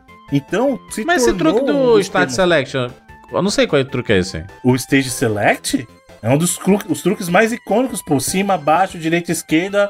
Aí você aperta o All Start. Nunca, nunca utilizei. Real- Realmente eu sempre joguei Sonic do começo ao fim, assim, nunca. Não, o, o- Sonic ele é famoso pelo truque do Stage Select e pelo truque do Debug Mode, né? Que é aquele modo que você conseguia transformar o Sonic em objetos dentro do mundo do jogo e você conseguia criar, vamos supor, Uhum. dentro da Green Hill Zone, você botava inimigo onde não tinha, botava uma plataforma onde não tinha. Então você meio que criava, mesmo. é. você meio que criava conteúdo dentro do próprio jogo, cara. É, eu, lembro que eu, se- eu sempre joguei o Sonic do começo ao fim, assim. Até porque não é um jogo também muito longo, né? Não é absurdamente. Não, uma ah, horinha, por exemplo, você termina tranquilo o primeiro É. Sonic, né? E tinha, e tinha a parada da- da- das, das esmeraldas também do caos, né? Que você ia coletando, né? Em cada Isso. zona, né? É, é curioso porque, assim, no primeiro jogo, as, as esmeraldas estão mais ali como um, um coletável mesmo. É no segundo jogo que eles, que, que eles tomam essa proporção do Super Sonic, né? É. No primeiro jogo não tem a figura do Super Sonic. Você coleta Aham. as esmeraldas porque você tem que coletar. É engraçado que como ficou tão marcante essa parada do, do Super Sonic, você acha que no primeiro... Né, você se engana, engana a sua cabeça... Você achando que você vai, se você coletar todas as esmeraldas do primeiro, você vai ter o Super Sonic, É, né? não, você só coleta e aí no final. Na verdade, o que acontece é, o final, se você não coleta, aparece o Robotnik te. Meio que te provocando. Que ele tá lá com as esmeraldas, fica fazendo malabarismo com as esmeraldas na mão ali. Aham. É, mas estruturalmente no jogo não tem diferença. No segundo, sim, muda. É aquela parada da, da, da parte gráfica do, do jogo ali. Os itens de fase, né? Porque você vê que você pega a invencibilidade, mais moedas, a própria ganha vida extra. Uhum. São as TVzinhas, né? Isso, são TVzinhas os, assim. É uma parada tecnológica, né? Do, do Sonic, que é. Ele é um negócio que mistura magia com tecnologia, talvez? Eu acho que ele mistura, ele é o contraste, na verdade, do natural contra o tecnológico. Porque se você pensar, Ah. ó- olha como é que. É, é que eu falo da- das, animais, né? argolas. Eu- ele, do- tá, das ele tá esmeraldas. salvando. Se você perceber as fases do, do jogo, é sempre assim: o Robotnik invadiu a Green Hill Zone, que era o lar do Sonic e dos outros animais, né? E ele começa a infectar esse ambiente com elementos tecnológicos. A TV é um deles. E aí você vai ver uma progressão, perceba isso no jogo. Você vai passar por muitos ambientes naturais até você chegar naquilo que é o ambiente do Robotnik, que são as fases, as três fases finais, que são os, os elementos mais tecnológicos. Puta, a música é boa pra caralho. também, Muito, mano. não, muito. É legal que a, a música conversa. Isso que a, a, a- o Jurandir comentou é verdade. As trilhas Starlight, são um né? componente, Puta cara. Ai, Não. Antigamente que era bom. Starlight Zone é fantástico, mano. Aquela música. Você tá de brincadeira. Pô, é melhor que Green Hill Zone, hein? olhando como música. Caraca, Musicalmente falando, Eu sim, acho que é, eu mano. concordo, É. eu concordo. Mas aí- que é icônico, foda é que ela o tá negócio do icônico. se fudeu, é. É, tem muita gente que nunca nem viu, por exemplo, Scrap Brain Zone, ah, Starlight Zone. Tem muita gente que não viu. É, são as últimas fases antes da Final Zone. Não, Final Zone. É. Aliás, a questão do Final Zone é curiosa porque assim, o Sonic 1 ele tinha essa estrutura de uma zona e três atos, né? E aí cada terceiro ato trazia sempre o chefão chefe. daquela, daquela zona. A, a mudança dentro do Sonic acontece isso justamente nas últimas fases, que é o que você você vai lutar nesse ritmo, digamos assim, em todas as fases. Aí quando você chegar a partir da Scrap Brain, o jogo mudou de figura.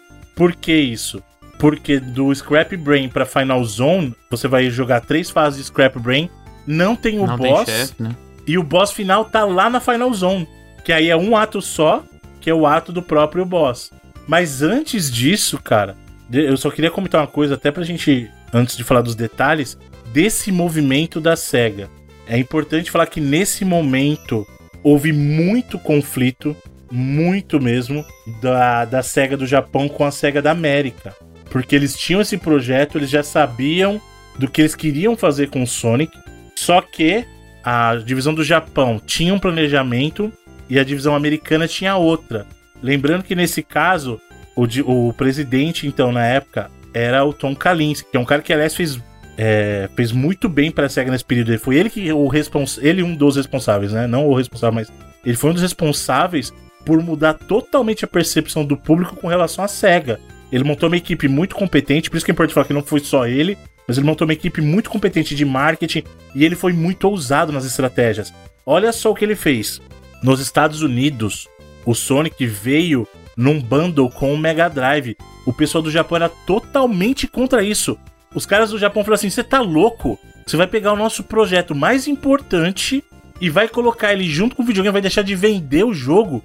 E a visão do cara foi o seguinte: é justamente por ele ser o nosso projeto mais É. importante que eu tenho que colocar ele no videogame que as pessoas já vão comprar junto com a melhor experiência que a gente pode oferecer. Pra impulsionar as vendas, né? E não, não só isso, mas também pra mostrar, olha aqui o que o Mega Drive é capaz, entendeu? E foi o que O aconteceu. Super Nintendo já fazia isso, né? Com o Super Mario hoje. Antes disso até, o próprio Nintendinho, o lançamento americano dele, né, é importante lembrar, o Famicom, que foi a primeira versão do Nintendinho, que é o japonês, saiu em 83. A versão americana saiu só em 85. Quando ele foi lançado em 85, já tinha um bundle com Mario. Então a Nintendo já fazia isso. O próprio Super Mario vinha num bundle com o Super Nintendo. Então o que o Klasinski, o que o Kalinski fez, Klasinski, o que o Kalinski fez foi justamente falar assim: "Não, peraí. Essa estratégia da Nintendo funciona". E aí ele fez isso pro território americano. O que que aconteceu? O Mega Drive explodiu em território americano. O Japão não quis fazer isso. O que que aconteceu? O Mega Drive continuou não vingando no Japão. As moscas. Ufa, imagina se essa galera descobre hoje em dia o Game Pass, Bruno. Pois é, né? Que Ia ter é um um- circo-tico. O né? Xbox é um bundle de, sei lá, 500 jogos, tá ligado? Quando o cara É, compra então. e assina. E pra você ver, a América tava com uma mentalidade muito mais à frente, muito mais agressiva do que a divisão japonesa, que era mais tradicional. Só que isso se pagou no caso do território americano, que foi justamente o que a gente falou. Durante esse período, foi o único período da história que a gente teve uma briga tão próxima pela liderança, principalmente no território americano, que era um lugar que a SEGA, lembra? A SEGA não tinha nada ali nos 8 bits, não tinha nada. Então ela saiu de nada pra se tornar um dos, um dos concorrentes dos dois grandes pau a pau em território americano, cara. E o grande responsável por isso foi sim é, o Sonic também e a estratégia da divisão americana de ser muito mais agressiva.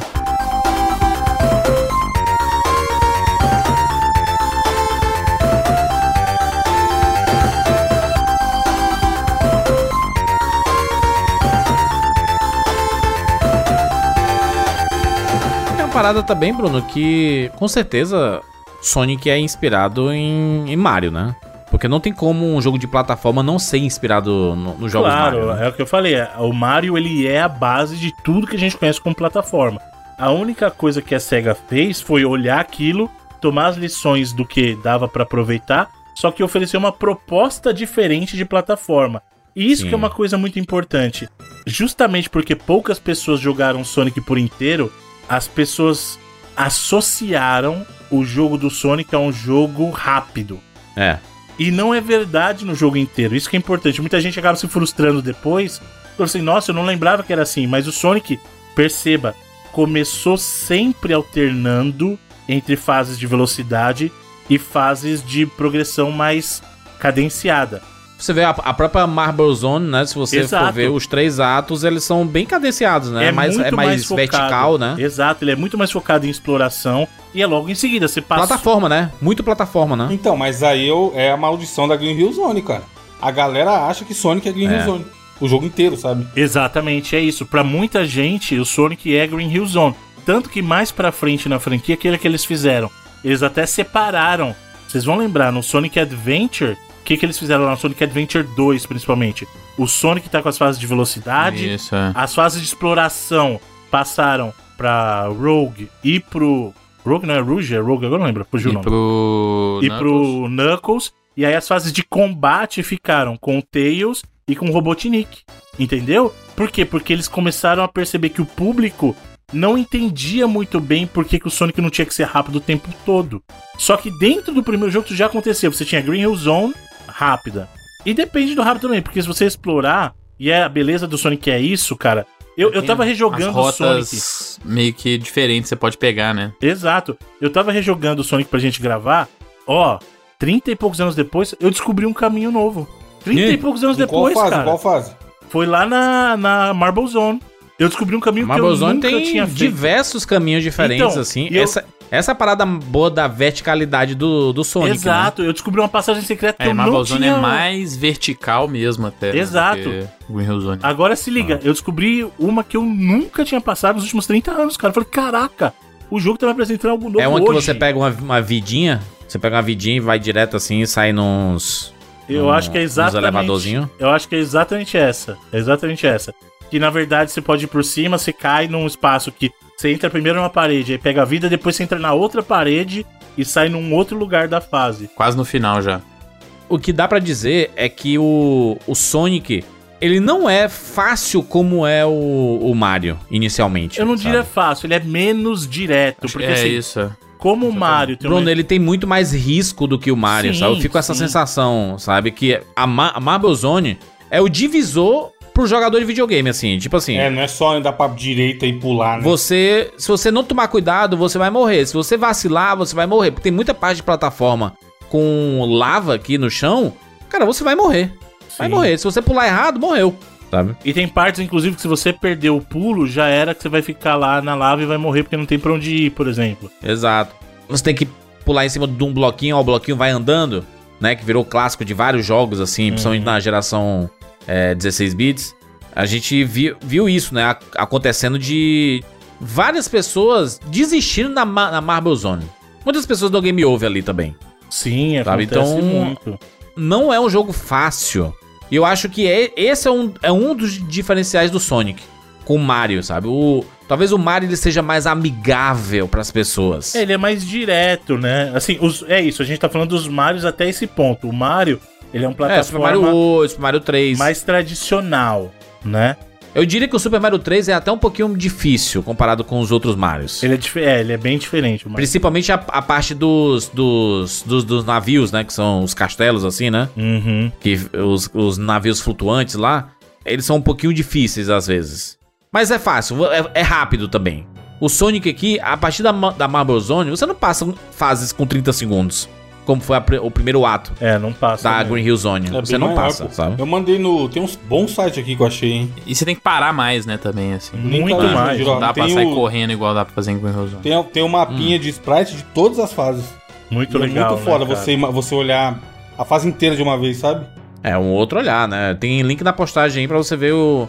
É, essa aqui é da Marble Zone, qual é o ato? O ato 1, Mas né? Da, da, todos, da Marble. Zone. No site aí tem todos, ó. A musiquinha é boa, né? A musiquinha de boa demais. Não, cara, as músicas do Sonic são fantásticas. cara. Parará, parará, tarará, tarará. Cara, Puta, naquele medley que tocavam na Videogames Live. Bom pra caralho. e outra coisa que é importante a gente citar, Hum.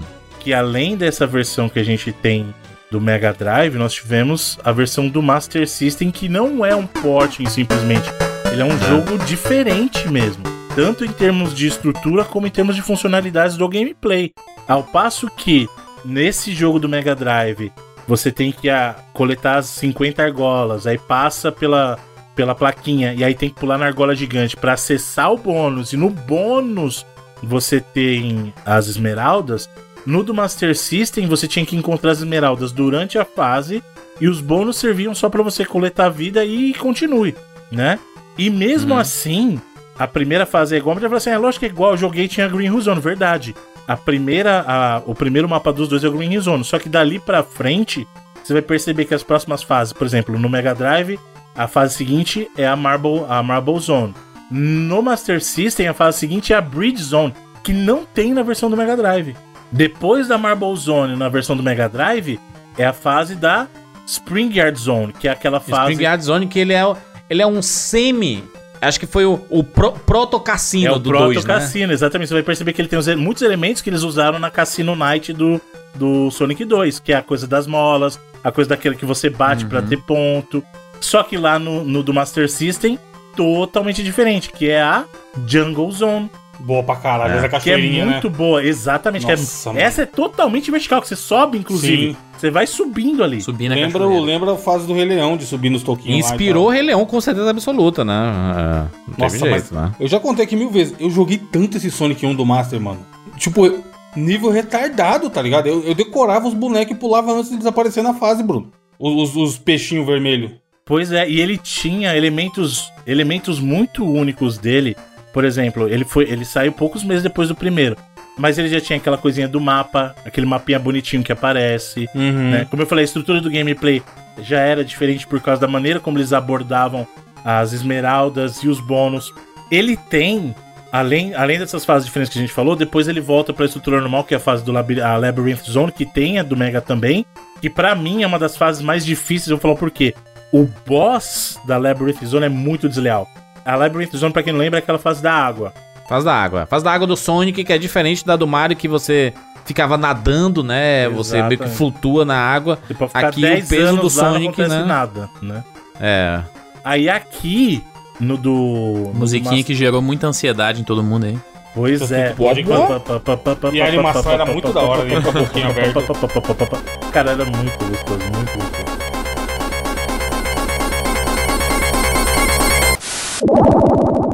Era um Era pesadelo, não, é, sim. pô? Você pegar, você pegar o arzinho, né? Exato. E é uma, é uma parada que, que são os sons do jogo do Sonic, que é uma coisa que a gente não comentou. São os clássicos, né? O som da argola, o som de quando você pega a vida. né? Pegou a vida ali. Quando você pega o. A invencibilidade. o a invencibilidade. É um negócio meio Mario, né? Isso. Esse é um Sim, negócio Mario, né? Muito Tinha o som do Sonic do Master, que era irado, e não tinha no Mega Drive, que era quando você pegava a esmeralda. Ah, sim, aquela... Era um- era um- Muito felizinho, Né? muito da hora. Sim. E assim, essa Labyrinth Zone, por que, que ela era complicada? Não por causa só da água, mas o boss dela, ele ia por baixo de você e depois ele passava. E se você perdesse a altura dele, já era game over. Então você tinha que correr com ele pra chegar até o ponto pra só depois batalhar. Só que tinha água subindo também, né? É. E aí vem, aí sim equaliza. Hã? O barulhinho é quando você pega pó, água. né? E aí tinha a. Aí voltava a ser igual, assim, entre aspas, a estrutura das, das fases. Porque vinha Starlight e a Scrap Brain, mas aí divergia de novo. No Master, ele tem a Sky Base, sendo que no Mega ele tinha a Final Zone, que é uma fase diferente. É. E outra coisa, isso, isso para mim foi muito mágico. Quando eu joguei o Sonic no Game Gear, que era baseado na versão do Master, porque você fala assim, cara, eu estou jogando Sonic Hum. e tô levando comigo pra onde quer que eu vá. E a versão do Game Gear, tirando algumas diferenciazinhas assim, diferenciazinhas, mas ela era, era a versão do Master System, cara. Colorida, tudo. Eu já tinha o Game Boy na época, sempre gostei do Game Boy, mas quando você via um jogo tipo o Sonic rodando no Game Gear, você fala, caraca, mano, é isso aqui que é portátil. Sabe? Tudo bem, tá comendo pilha pra caramba, seis pilha, beleza. Isso daqui que é portátil é de lascar, Mano, né? mas pra- imagina na época, Jurandir, você Seis acostumado. pilha, É, você levar, meia com hora e ir embora. né? Mas imagina, ia ser a meia hora mais feliz da sua vida, pô. Você tava no... Imagina, Júlia, você tem, você tem um Game Boy. Aí você vai pro Game Gear que tem o Sonic, igualzinho que você tava jogando no videogame. Tem Mortal Kombat, e você tá jogando no, no intervalo da escola. Tá entendendo qual é que é? Uma criança ver isso? Ô, ô, Bruno, link no post aí, ó, do ato 3 da Marble Zone. É, queria que você abrisse aí. Hum. Eu acho que O o que tu falou que é tu descobriu boss. é o do boss. O que tu descobriu é exatamente ali na, na meiuca dele ali, onde tem o, a parada de um seisinho escrito ali. Tu deve ter descoberto aquele dali, né? Que tu subiu na, naquela plataforminha ali, pegou a vida e saiu lá do outro lado, lá em cima, ao invés de ir por baixo, como a maioria das pessoas fazem, né? Foi, foi isso. E é Né? secretaço, não tem nada visualmente que mostre que ali é um É, você É tem que ir mesmo. fazer aquela loucura de ir se esfregando na parede e colocando pro lado pra descobrir se tem alguma passagem secreta, né? Que era uma coisa bem comum no Sonic, né? Aham, Tinham várias dessas passagens secretas. Foi né? exatamente esse mesmo, Júlio. Foi esse aí que eu descobri. Né? Em vez de ir pelo caminho de baixo, eu fui por esse. Exatamente esse. É porque, se você pensar, é um caminho que é um atalho, mas é um caminho que não tem um checkpoint, você não pega um checkpoint, né? Você passa por cima ali, vai É um puta lá de um por cima atalho, né? até. Exatamente o que eu falei. Sim? Já leva lá atalho. quase no final da fase. É, você passa por cima, né? Basicamente, É. né? Mas é. Mas ó, a gente já jogou diversos jogos do Mario em que às vezes você consegue passar por cima do cenário e pronto, chegou no final da fase. Sim, isso desde Acabou. o Mario 1. Você As, chega lá... as ah, fases aqui do Sonic são muito mais complexas. Demais. São muito mais complexas do que a do Mario, A né? peninha lá no Mario World, se soubesse, eu termino o jogo inteiro, sem nem ver nada. É, essa sai voando. Não, ali nem não. pisa no chão, Se você vai, tivesse a peninha ali, ó, no, no começo ali, você passava por cima daquele blocão de pedra ali, vai ó, embora.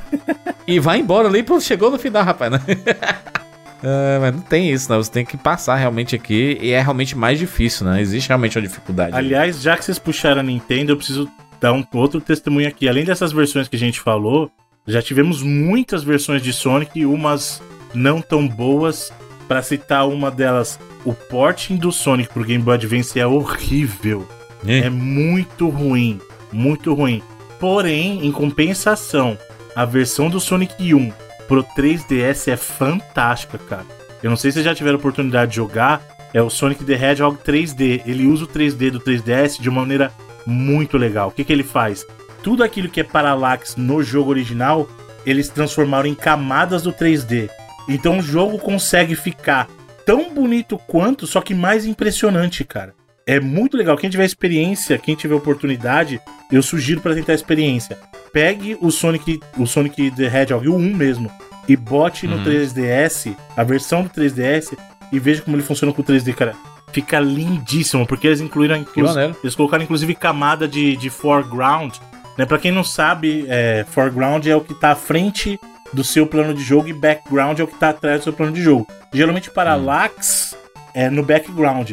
Só que como o, o Sonic o do 3DS Parallax é o tipo desenho do pica-pau, pica-pau e o pé de pano na frente e o cenário de fundo passando, né? E o Parallax são camadas diferentes. Porque assim, na época não era 3D o gráfico. O que, que eles faziam? Ah, Eles pegavam camadas 2D, então tinha um objeto num plano e um objeto num plano atrás. E aí você coloca eles para se movimentarem em velocidades diferentes. Isso dava a impressão de profundidade e movimento. É o que o Sonic faz.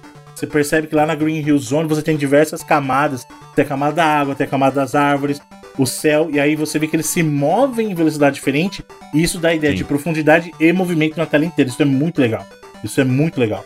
E além dessa versão que é muito boa, eu recomendo o trabalho que o pessoal do Whitehead fez nas versões para celular do Sonic ficaram muito boas. Ele colocou suporte a widescreen, colocou o Spin Dash dentro do Sonic 1. São versões muito boas, muito boas também do Sonic 1. Não são exatamente a versão original, mas também são versões que vale muito a pena conhecer. Ou vocês disseram que, que gostam da Starlight Zone? Muito, muito. Musiquinha?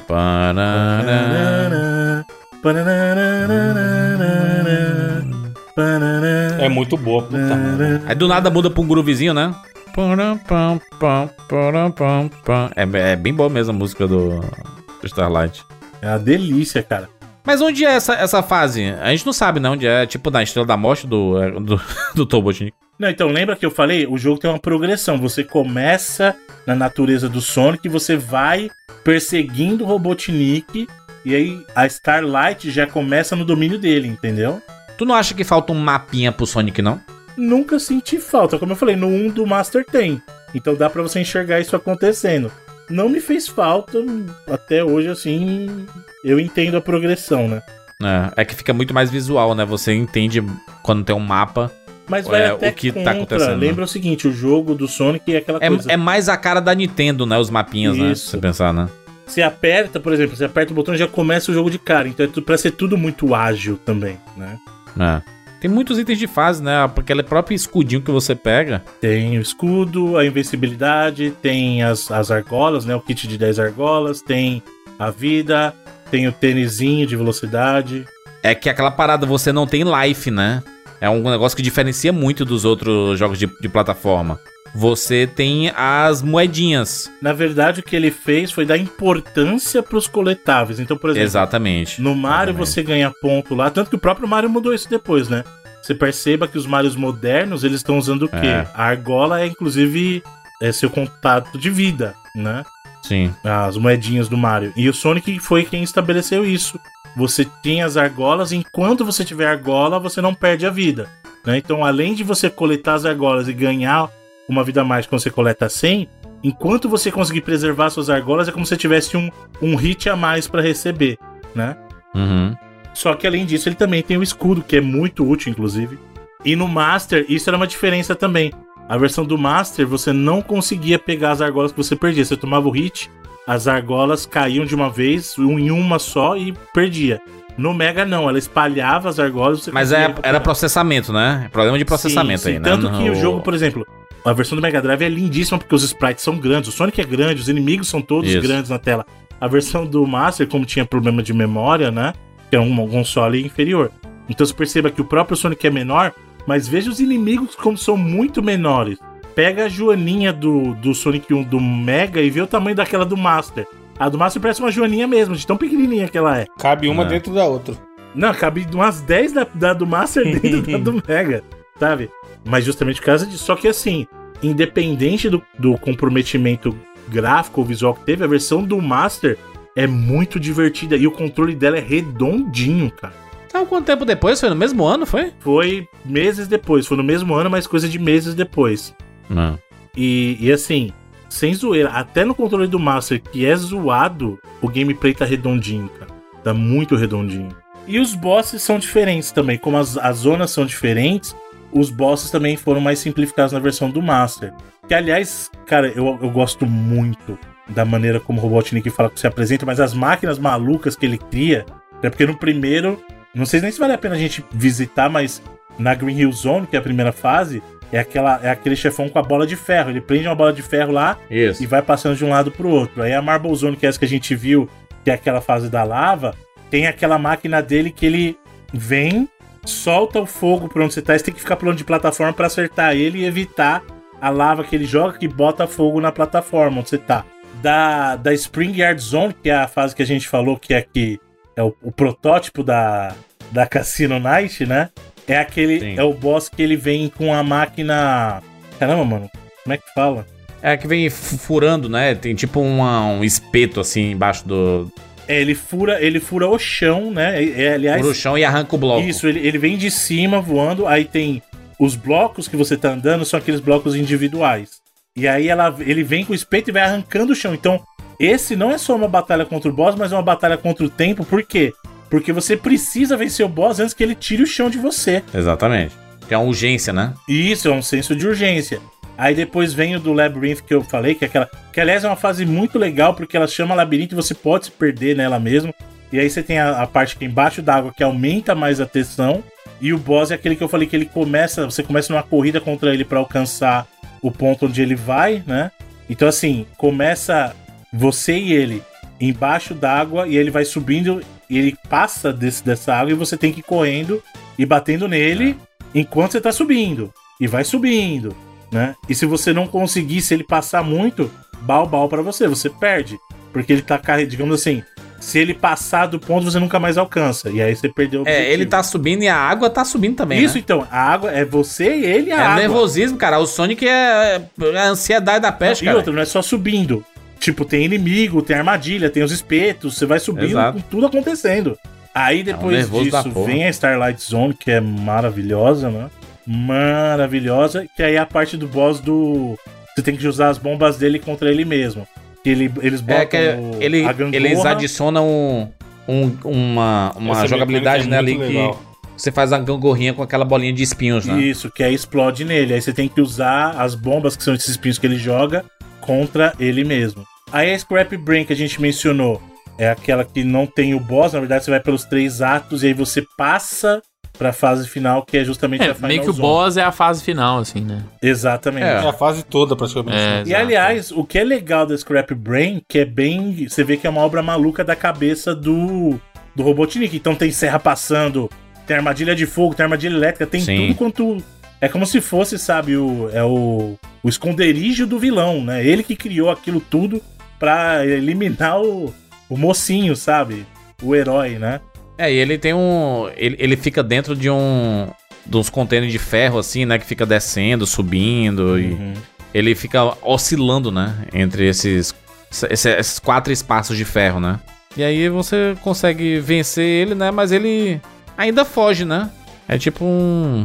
Você não derrota ele, né? De, É, então, o Robotnik é aquilo que a gente falou lá no começo. Ele sempre vive pra lutar um novo dia, né? Hum, nosso guerreirinho. E é curioso você ver que o Sonic não tem nada contra o Robotnik.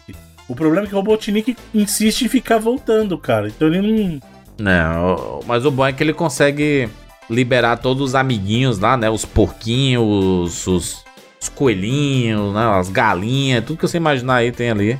E aí ele salva o dia, né? Como Uhum. se diz, né? Maravilhoso, né, cara? O Sonic não tem jeito, né? Ensina coisa boa pra criança, cuidar da Exato, natureza. Cuida da natureza, cuida dos animais. Já o Mario pula na cabeça da tartaruga. Abandona o Yoshi, mano, É. pelo amor de Até o Deus. Yoshi, que é amigo, parceiro dele, vai pro buraco. Exatamente. Mas é porque o, o Mario é humano, né? O humano faz essas merda mesmo, né? O humano é falho, Jurandir? O humano é falho. Inclusive, não, não, não, não lembrava aqui do Robotnik pulando em cima do Andy. Ele fica, né, quando passa os créditos do Sonic 1, ele fica, aparece assim, End escrito, né, de fim, e ele, o, o Robotnik putaço pulando É, isso é a diferença do final bom pro final ruim, né? Quando você pega todas as esmeraldas, né? Isso, quando você coleta todas as esmeraldas, aí nesse finalzinho, o Sonic ele usa as esmeraldas, né? E aí, É. tipo, você vê que a natureza restabelece plena. E aí o Robotnik fica pulando no Ender. Se você não coletar todas, vai aparecer aquela cena que eu falei de ele ficar é, fazendo malabarismo com as esmeraldas, porque você não pegou, você falhou. Hum. Esse é o Sonic mais vendido de todos os tempos? É o Sonic dos Sonics? Não, isso é o Sonic 2, né? Sonic 2 acabou Sonic sendo 2 mais é o sucesso, Sonic né? dos Sonics, né? Exatamente. A gente consegue ter um número é, estimado do, do Cadê, Sonic Felipe? 1? Hora do Felipe brilhar. Mas você diz do, prime do primeiro ou do. Não, do primeiro Sonic, né? O primeiro, prim- primeiro Sonic lançado, do Mega Drive, né? O clássico, clássico dos clássicos. Existem diversas especulações aqui, né? Eu tô vendo aqui de, de bundle. O último número, e aí é. Tem que lembrar, a gente falou aí, o Sonic 1 ele saiu pra Mega Drive. Aí teve todas essas versões aí portadas aí, teve versão do GBA, do 3DS, versões recentes aí em, em coleções e tal, versões de celular, mas o último número que, que aparece que é 24 milhões. Todas essas versões combinadas. Entre todas aí. as versões, né? É, aí acho que fica até difícil saber, às vezes, o que é só dele, assim. E porque tem também o caso dos bundles, né? Esperava um bilhão de vendas. Não, né? Caramba, de um jogo só. Tá ótimo, eu acho, na real, assim. Eu também, tô- eu assim, ta- eu me tava vendo aqui o número, ó. esse número... Não, não, não é pra época, são todas as versões, Evandro. Então conta, Ah, tá. inclusive, Não, não, não, modernas. Bruno. Só de bundle, o Sonic 1 vendeu 15 milhões. É, pode ser. Que doideira, né, cara? Porra. Só no bundle? Mas qual a fonte essa daí? Arial 14? É, então essa fonte tá meio bizarra. Não, o Mega Drive aqui, vendeu ó. 50 milhões de unidades. Poppins. Poppins 16. Aqui, ó. Sega Saturn Magazine. O cara inventa o número assim, é a referência da, da informação é tipo um vídeo no YouTube aleatório, sabe? É, não faz muito sentido. Tirou da cabeça. Mas quando tu vendeu o, o- o Mega Drive? Então, a- dos últimos números que a gente tem do Mega, varia de 40 e... De 40 a 48, vai. É, mas eu tô, ó, tô vendo aqui, Eu ó. acho que tá mais eu tô próximo vendo a, dos 40 do que dos 50, mas... ó, a, a Wikipédia do Sega Genesis em inglês, Ah. existe ali a be- o Best in Selling Game. Tem o Sonic the Hedgehog, 15 milhões, Pekin. É, então, é ele tá o- contando o o Pequim é o que vem no console. Isso, é o bundle. Isso. 15 milhões, né? Só ali, mano. É bom, né? Tá bom, né? 91 ali. 91, 92, É, 93. eu sei que o ali. 2 vendeu 6 milhões não bundle, né? Então, eu acho que vendido fora de bundle ele deve ser o Sonic mais vendido. Agora, realmente, se você contar os pequins aí, 15 milhões é uma bela de uma marca, eu acho. Porra, pelo amor de Deus, né? Maravilhoso aqui. Sonic 1, este clássico primeiro Sonic. Um jogo que fez parte das nossas vidas aí, né? Joguei bastante em locadora, Sonic 1. Joguei em casa também. a gente passou esse cast ileso sem eu contar a história de como eu conheci o Sonic 1, hein? Já é uma vitória. Quer contar aí? De novo? Agora conta aí, né? Senão vai ficar mais uma, mais uma fofoca pela Se metade. você não fala nada, ia passar ileso. Agora você vai ter que contar. Não, mas eu já contei, pô. Que é aquela história de que eu tinha um amigo lá na. Amigo é fogo, porque assim, No o Japão? cara cobra. O cara Ah. cobra pra você jogar é aquela história do. O japonês, do cachorro quente de pão de forma. Não, não, esse é outro. Ah, esse é tá outro japonês? história. Ih, Esse dos japoneses do pão Esse de é o do forma. Halo, esse é do de Halo. forma é o do Mega Man. Não, não, não. O japonês do reino é o casal. Ah, É, não, caraca, vocês têm Como você tem japonês na vida, hein, assim. Bruno? Pô, Pois tá é, foda, você hein? vê. Não, mas é a. Essa é a história do meu amigo Danilo. Vou até falar o nome dele aqui, Danilo. Eu estudava com ele e ele. Um abraço, Danilo. E ele tinha. O Danilo que tinha um. Na época, ele tinha um. Olha que, interessante. Danilo tinha um. Era loiro, tinha um rabo de cavalo Ó.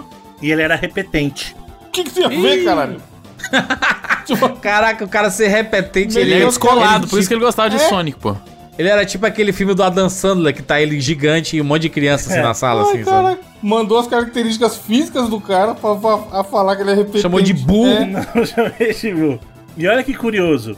Foi com ele que eu fiz a primeira vez na minha vida uma feira de ciências sobre videogame. Olha aí, Ele, ele vinha de uma família muito mais abastada, então olha só que loucura. Na época, ele que lançou o 3DO, ele conseguiu um. E aí eu lembro que a gente tinha a feira, de ciências, a feira da ciência na escola e eu falei, cara, eu vou usar isso como desculpa só pra gente poder jogar o 3DO do Danilo. Aí a gente falou, vamos fazer uma feira sobre videogame. E aí você traz o seu 3DO. Aí a gente fez levar o 3DO pra escola só pra poder jogar no tempo de aula o 3DO, tá ligado?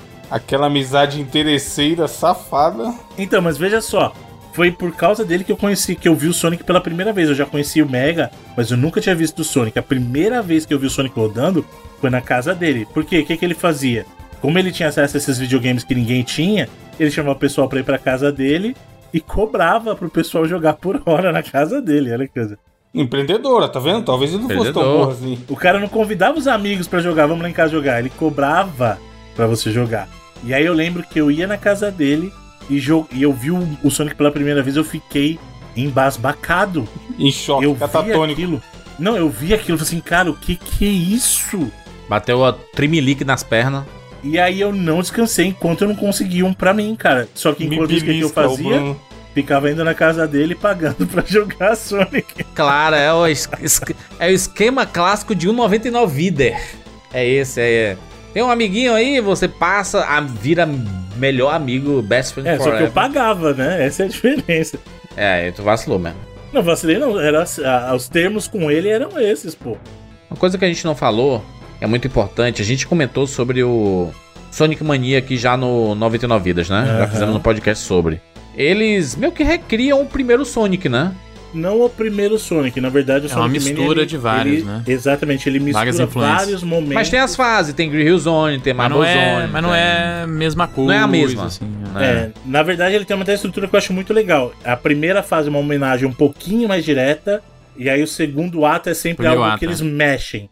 Isso, é o primeiro ato é, o- é uma coisa mais direta, e o segundo eles dão uma mexida na forma, inclusive toca a música diferente, você percebe que o arranjo muda. É, tipo um remix. Exatamente. Mas é muito legal, é muito legal. Só que É legal pra é- jogar em widescreen, né? A Isso. tela cheia aí. o Só jogo que não inteiro. é um remake do primeiro, na verdade ele é uma homenagem. Ele não substitui diversos- esses jogos clássicos, assim. Exatamente. Não substitui. Mas é muito legal de jogar, hein? É muito mais É interessante excelente, assim. o- o Sonic Mania é excelente. Uma pena que a gente não teve um. Uma sequência. Teve o Plus lá, né? E tal, mas a gente não teve uma sequência, né? Uma coisa que muita gente esperava por causa do sucesso dele, Pois assim. é. É bonito demais, tá. Enquanto isso, o Sonic Frontiers aí pra galera. Muita gente que gostou, né? Excelente, vendeu mais de 3 Pô, milhões de tem cópias muita aí. gente que gostou pra Um caramba. dos maiores sucessos recentes do Sonic é o Sonic Frontiers. Quando tiver no, no Game Pass eu jogo. O que é impressionante, né? É muito impressionante isso. Porque é estranhaço. É mesmo. É, dizem que quando você joga, você entende por que ele é tão legal. Mas Pode eu tô ser, com o Bruno né? aí. Com o Game Pass a gente baixa. Exatamente. Meu, meu dinheiro ele não vai ver, não. Quando sair, quando sair um. No, no Game Pass a gente faz um 99 vezes sobre ele? Justo. A gente joga e faz 99 Pode sobre ele. ser, pode ser. Pode ser. É, o 99 vezes de. de no- o Sonic de cenário vazio.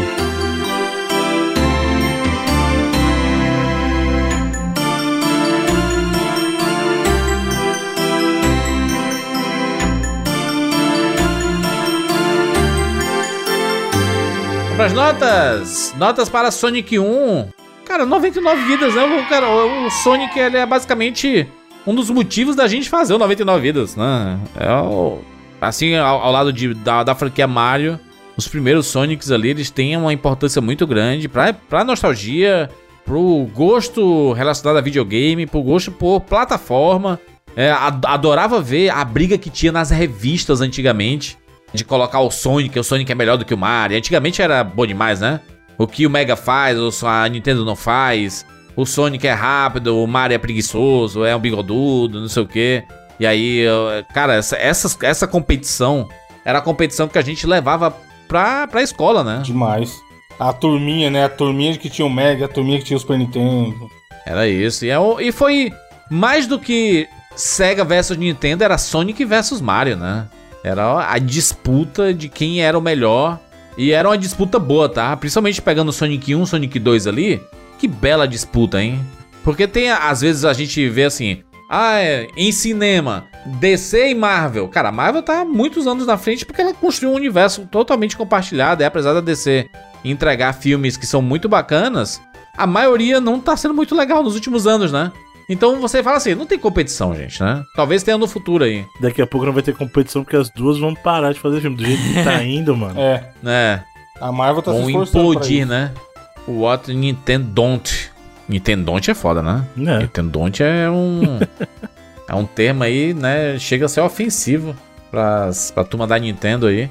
O que o Genesis faz, a Nintendo não faz. E em termos de... Cara, né? Não, não tem mais o que falar. 99 vidas, maravilhoso demais. Felipe, Cara, eu vou dar 90 vidas pro Sonic não é possível. The Hedgehog Não, 1, não mas acredito. por uma razão Chegou o sonista. de que. Que não é o Não é. Crash. A razão é, não é o Crash. Não, não, porque todas essas coisas que a gente falou que são excelentes em Sonic 1 e. O Crash é uma cópia do Sonic, né? Todos nós É, sabemos. Sim, né? isso o, não é o segredo. Sonic carpinou o terreno pro Crash O poder Crash, inclusive, durante muitos anos no protótipo chama- chamava Sonic as Game, inclusive. É Aí, totalmente uma influência do Sonic. Mas, cara, todas essas coisas, essas qualidades que são excelentes, inclusive, eu tô dando 90 vidas aqui, os caras estão. Vocês estão agindo como se eu tivesse, Apavorado. sabe, porque- a- agredindo um membro da sua família. Mas é, essas coisas são melhores ainda em Sonic 2 e Sonic 3, andar. Foi principalmente. lá ver o assim. filme, chorou no filme, beleza, é isso aí. É. Só por curiosidade, qual seria a sua nota pro Crash 1 O original? Crash 1, ah, um. Sei lá, se eu, tirar, 72. se eu tirar o coração assim, uns 80, 85 vidas assim. Que isso, cara? O 2 e 3 são muito melhores. assim. É, um no- é um Bruninho. Tá, o ele 2 quanto que é? Aí, né, 90. Tirando o 99. coração. Não, o, o- Não, e tirando o coração também, é. eu acho Caraca, que e o Crash 3? 2 é excelente também. Eu daria a mesma Você nota, viu que vai ter um Crash de luta, Felipe? O. Rumble, né? Não achei É, muito interessante. horrível. não. É, ma- mas mas do, do Sonic aqui é porque, cara, eu, eu tenho uma conexão ainda maior com o 2 e principalmente o 3, assim. E eu acho que todas essas coisas que a gente falou, essa parada das fases verticais, essa, essa parada do movimento, sabe? As fases terem elementos que fazem elas realmente parecerem esse mundo vivo e as fases se transformarem, essas coisas acontecem com ainda mais intensidade nesses jogos que saíram depois ali, né? O Green Hill Zone é a fase mais icônica, mas eu não acho a melhor fase inicial, por exemplo, é, de Você acha Emerald dessa melhor? Eu gosto Emerald até Hill. mais, eu gado muito de Angel Island, assim, do, do Sonic 3, Que é sabe? Aquele- bem diferente. Ela é bem diferente, né? Pô, aquele começo, pô, o Super Sonic, ele, o Sonic Super Saiyajin, logo no começo, sabe? Você trombar o Knuckles e a fase no outro ato, ela tá, a floresta tá pegando fogo ali, aquele negócio maluco, assim. Esses jogos, depois, eles evoluíram mais ainda essa fórmula do Sonic, né? O Sonic 1 ele é genial porque ele é de cara, ele tem essa fórmula que foi inovadora e era diferente do, do próprio Mario, que era a base que a gente tinha de jogo de plataforma, principalmente naquela época. Agora o 2 e o 3 é com enxerga, pô, isso aqui é o Sonic mesmo, sabe? É, no sentido de a identidade que ele estabeleceu naquele primeiro, sabe? Os caras pegaram o, o dial ali e elevaram lá em cima todas essas características do Sonic pra tornar ele ainda mais um produto dele, sabe? Então por isso que eu acho que eu dou 90, 90 vidas pro Sonic 1, porque eu acho que os outros é que tem essa, essa cancha de ter uma nota ainda maior aí. E, cara, mas eu sou muito, muito fã. Se você pegar de, de, de jogos, principalmente dessa época, 16 bits, eu não troco nenhum dos Sonics por nenhum jogo do Mario, assim. Eu prefiro muito mais jogar qualquer um dos Sonics ali. 1, 2 e 3, Sonic Knuckles, Sonic CD, do que Super Mario World, por exemplo. É um são jogos que têm muito mais importância na minha vida do que tem Super Mario 3 ou Super Mario World, por exemplo. Então fica os 90 A sua vidas. nota não condiz. Fica no, condiz 100% e não tem a Acabou menor de falar que é melhor disso. que o Mario e tá dando 90 vidas, é isso. É. Tem que acabar o jogo. O Mario, então, uns 60 vidas, né? Então, o Mario. Caralho, mano. Não, Não consegui nem falar a se- porra da minha nota, os caras estavam tão Se, vo- se revoltados. você tá ok em dormir falando essas barbaridades aí, Eu tô muito somos nós. Mano, muito bom. Muito bons comerciais do Sonic, né, cara? Caramba, mano. Tem um da veinha aí, o ca- o cara vestido de veinha, aí tá o Sonic olhando pra ela, o Sonic sai rápido. Aí tem um cara comparando, o cara coloca o Mario, o Super Mario World de um lado e o Sonic do outro, com o preço 50 dólares mais barato do videogame e a velocidade do Sonic, e o cara só falando assim: eu quero isso aqui, quero isso aqui, quero o Sonic, quero o Sonic. Ai, muito bom, é. É, Vandrilson, nota! Cara, eu acho que é 99 vidas também, porque é um jogo famoso, um jogo que eu considero perfeito. Entretém muito por, porque ele quer entregar. Na época era, como o Bruno falou, realmente muito impressionante. Principalmente porque o ápice que a gente tinha de jogo de plataforma era o Mario. Que nada mais é do que andar pela esquerda para a direita. Um belo exemplar de andar da esquerda para a direita, mas não tem muita variação ali. Eu fiquei o tempo todo durante a gravação navegando nesse site que a gente falou do. que tem os sprites de todas as fases. E é muito bonito e tem uma, uma verticalidade muito absurda, cara. Tipo, você vê que teve um trabalhão de design em todas as fases É. desse jogo. Acho a trilha sonora animal, não, não se vive só de Green Hill Zone, apesar de Green Hill Zone ser uma ótima música. E é um dos personagens mais carismáticos da história dos videogames até hoje, então. Tá indo, fez história. Como o Juras falou, é o 99 vidas. Sonic é o 99 vidas. Bruno! Você conta a nota do Felipe, não condiz, né? É, é o Sonic é o 99 vidas e ele não deu Deu 99. 90 Não, é isso aí. É esse, cara que você chama pro jogo. Caramba, mano. Cara, é assim. Tô arrependido. Devia ter dado 80 vidas pra vocês pararem de encher meu saco, Caraca, aprender. 75, né? É, porra, cara. Esse cara, bicheira. esse cara é chato, porra. Ah, vai, Bruno. É, eu concordo com uma coisa em especial que o, que o Felipe falou. Aí, ó. Tá o pai, tá o filho. Me defende aí, pai. É bom lembrar que esse é o cara que odeia parabéns também, tá? Putz. Eu, particularmente, acho. ou, não vou dizer, eu gosto mais, pra que as pessoas não fiquem transtornadas, de Sonic em 2D do que Mario. Eu acho que a proposta que o Sonic entrega nos jogos 2D me apetecem mais do que a entrega do Mario. 3D é outra história. 3D é Mario Reina Supremo dá um couro em Sonic, mas no 2D, a proposta que o Sonic tem, pra mim, ela conversa melhor com o tipo de jogador que eu sou, tá? Só que eu também discordo de outra coisa que o, que o Felipe falou. Eu concordo que os jogos melhoram tecnicamente no 2 e no 3 com relação ao primeiro. Só que eu acho que o impacto do primeiro Sonic é muito grande. E mesmo no visual, até hoje, eu olhando o Sonic 1 hoje, por exemplo, eu olho a Green Hill Zone comparado com a Emerald, a Emerald Hill Zone, eu acho a, Green Hill Zone muito mais bonita. Eu acho que a direção de arte do primeiro me agrada mais. Isso é uma parada que, tipo assim, eu não tenho, tenho como argumentar contra, porque eu não conheci Sonic 1 e depois conheci Sonic 2. Eu conheci todos eles juntos, né? Uhum. Então É. não tem como eu ter essa, essa percepção diferente Eu de tive, evolução. eu tive essa sacou? percepção, Felipe, com Mario, né? Porque como eu não tive Nintendinho, eu vim conhecer Mario no Super Mario All-Star, basicamente. E E essa tinham foi todos a sua os Marios. percepção. É. Pois é, então, tipo assim, Ah. Eu sempre me. Quando eu ia jogar no emulador, eu sempre me impressionava com a abertura do, do 3, porque, eu- dei o exemplo aqui, o, o Sonic e o Tails no, no, no avião, e aí depois o Sonic, Super Sonic entrando na floresta, e depois o, o Knuckles trava ele, né, e tal. E, e Ah. isso é o que me impressionava mais, assim.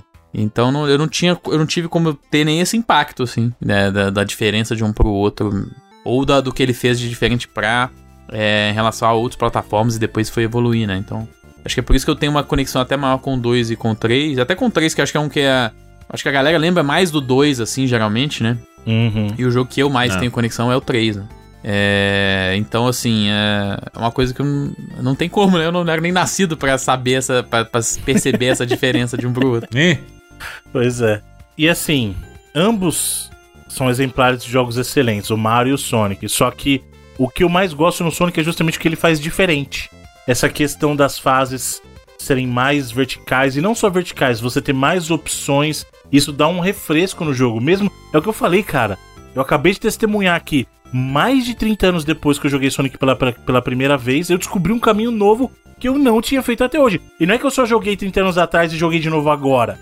Eu tenho jogado Sonic nesses 30 anos e eu ainda não tinha achado esse atalho. Então isso fala muito sobre o que o jogo tem de variedade, cara. Sonic é uma experiência que conversa muito comigo. Claro que tem esse carinho especial desse momento que eu falei do impacto, o que ele significou pra mim, mas mesmo analisando o jogo tecnicamente, cara, a direção de arte dele eu acho belíssima. A trilha sonora a gente comentou aqui, nem se fala. Sério, quem tiver oportunidade vai escutar. É o que o Evandro falou. Não é só Green Hill Zone, cara. Se escutar a trilha do Sonic, a trilha inteira é gostosa demais, cara. Destaque, claro, pra Starlight Zone que brilha, mas a trilha inteira é gostosa demais, sabe? o gameplay redondinho, mano, redondinho. Esse é o tipo de jogo que, assim, se você for jogar emulado, só toma cuidado pra que a, a, a experiência da emulação não tire de você do gameplay, né? Eu tive a oportunidade de jogar no console, eu sei que nem todos terão, mas então procure alguma versão, como eu falei, a do 3DS tá com controles bacanas. Procure uma versão que te permita ter uma experiência que não dependa do emulador em si, porque emulador é qualidade do emulador em si mesmo, né? Então pode comprometer. Mas o gameplay tá redondinho até hoje, cara, gostoso demais. Tanto que eu tava jogando, ó, a loucura que eu tava fazendo. Hum. Ao mesmo tempo eu tava, não ao mesmo tempo simultaneamente, mas no sentido assim, eu tava no quarto, jogava o Sonic no 3DS, essa versão que eu falei. Aí eu tava no escritório, jogava a versão do Mega Drive jogava do, do, do Master. Então eu fui jogando essas versões diferentes, intercalando no mesmo período, sabe? Não, com, não simultaneamente eu tava com três mãos, né? E cara, que experiência delícia! E aí eu tava pensando assim, falei assim, cara, eu preciso tirar um ponto desse jogo, porque Não é possível. alguma coisa. Calma, deixa eu falar. Alguma coisa tem, que o meu critério ele sempre foi esse. Se eu fizesse qualquer coisa diferente no jogo, se eu tivesse oportunidade, quer dizer que pra mim ele não merece 99 vidas, porque se eu mudaria algo. E aí eu, eu tava me pegando assim, eu, é o meu pensamento, eu preciso tirar um ponto. Eu preciso tirar um ponto. Aí eu, aí eu falei, eu vou tirar esse ponto por quê? E quando eu parei pra pensar, eu falei assim, eu não tenho o que tirar. Hoje eu não tenho o que tirar, cara. Então, pra mim, o Sonic 1 é uma experiência que vale 99 vidas, com toda certeza. Caraca, hein? O Bruno dá 99 vidas é um quebrador de, de coisas, viu? Que eu vou dizer. Não é, não, ainda mais pra Sonic, pô. Não, mas. Ah, não, é assim. O Bru- Bruno não dá 99 vidas fácil, não, rapaz. Exatamente. Se o senhor olhar a nossa tabela lá, o cara que dá menos 99 vidas sou eu aqui, hein? Sou muito criterioso. Inclusive, tem jogos que são favoritos meus e não ganham 99 vidas.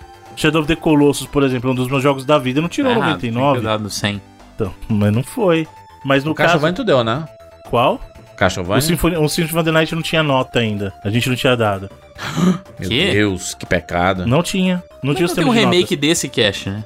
Esse aí Pode. Só pra ter a nota. Qual o tamanho dele? Deixa eu ver aqui. É, talvez ele seja um programa bem compreensivo. né? É porque quando o programa é, ele, é- ele é um pouquinho maior, ele já tem o que é o.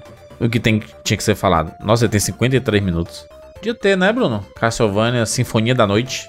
Poderia. Uma revisitada. Poderia. Porque esse daí, esse daí é o clássico dos clássicos, né? Ou, ou Metroidvania, ou Castlevania. É um, ó, eu já posso até dizer, é o Metroidvania da minha vida, o melhor jogo. É um dos jogos. Esse jogo eu já falei aqui várias vezes. Se eu tivesse um jogo só pra jogar na vida, seria provavelmente ele.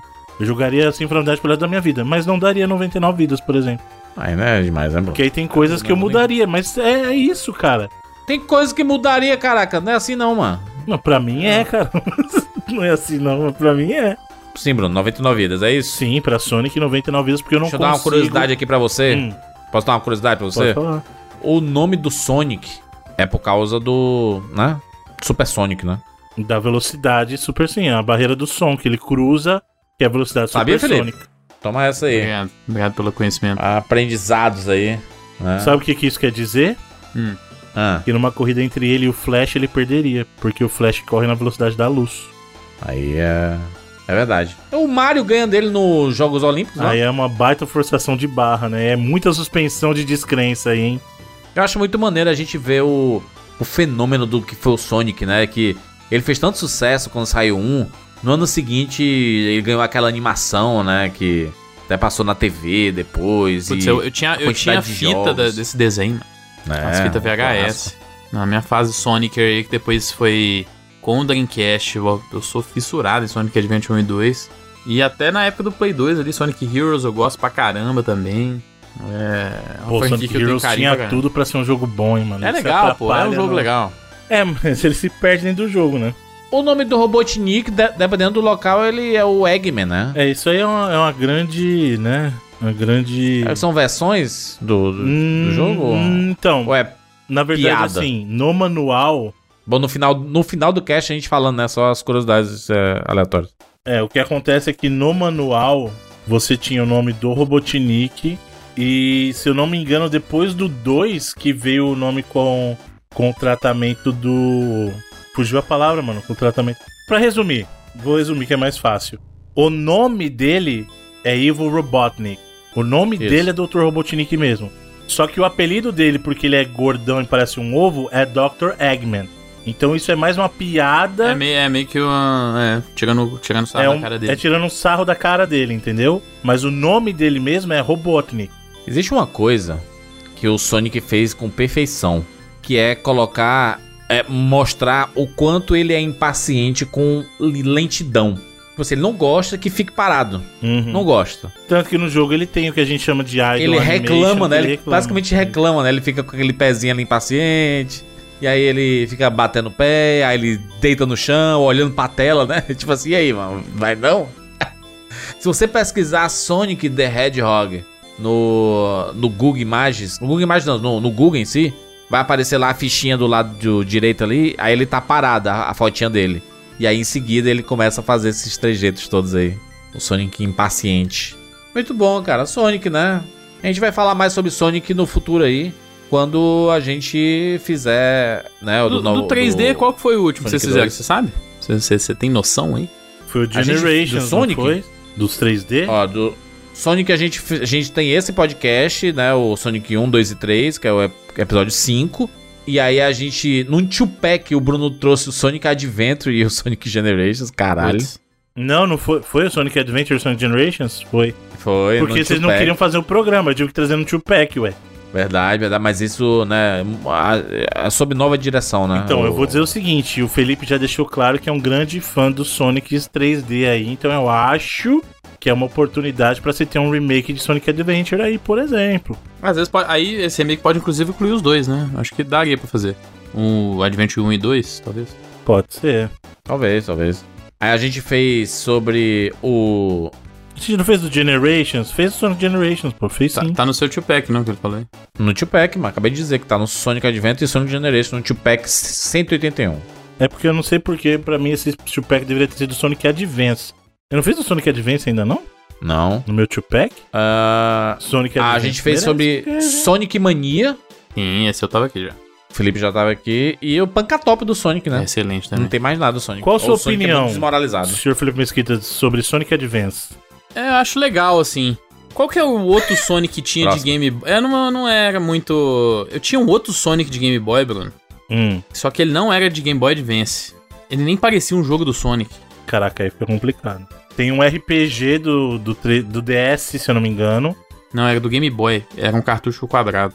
Será que é o porte do. O Sonic Advance não deixava. A Nintendo não deixou o Sega ter o som de Sega?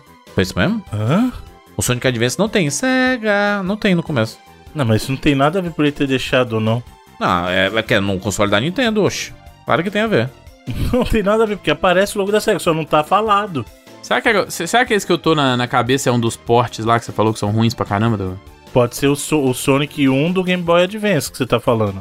Que é ruim mesmo. Esse é muito ruim. Talvez seja isso, é. Porque eu tinha uma, eu tinha uma fita do Sonic, mas eu não tinha o Sonic Advance. Ele é bonitaço, o Sonic O Advance. Sonic Advance é muito bonito mas e é muito tive, legal. Eu não fui na hype dele porque eu não tinha fita, então foi um bagulho que eu fui jogar depois no emulador também. É, eu acho que era o porte mesmo. Nossa, era esse trem feio aqui. É horrível, horrível. Muito bem, fechamos aqui, falamos sobre Sonic 1. Vamos voltar a falar de Sonic muito em breve no futuro aí.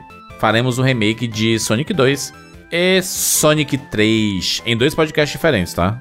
Até porque o Sonic 3 tem muitas histórias É, o interessantes. 3 dá pra gente comentar. falar do 3 e o Knuckles juntos, né? O Isso, Sonic é. 3 e Sonic 2. Exatamente.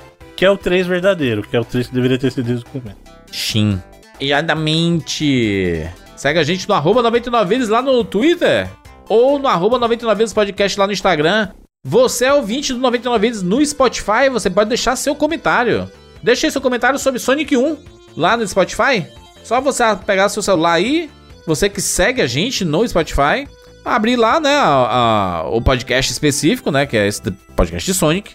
E aí vai ter a abazinha que é a caixa de perguntas, caixa de comentários e tudo. Você pode deixar a sua mensagem para nós. E já, te- já vai ter uma enquetezinha rolando. Se você tá ouvindo muito tempo depois, provavelmente a enquete já acabou. Enquetezinha sobre Sonic 1. Se é o melhor Sonic já feito de todos os tempos. Uma pergunta difícil, hein? Mas, né? Queremos a sua opinião. Deixa aí nos comentários. Comentários no site aqui, 99vidas.com.br. Nosso espaço sagrado de comentários é no nosso site 99vidas.com.br. Toda semana aí recheado de mensagens bacanas dos nossos ouvintes, de cobranças, de críticas, de reclamações, de pedidos, de que mais? De sugestões, talvez? É. Algumas sugestões, análises dos próprios ouvintes aí, analisando o 99 Vidas. É isso. Nos encontramos na próxima semana. Tchau.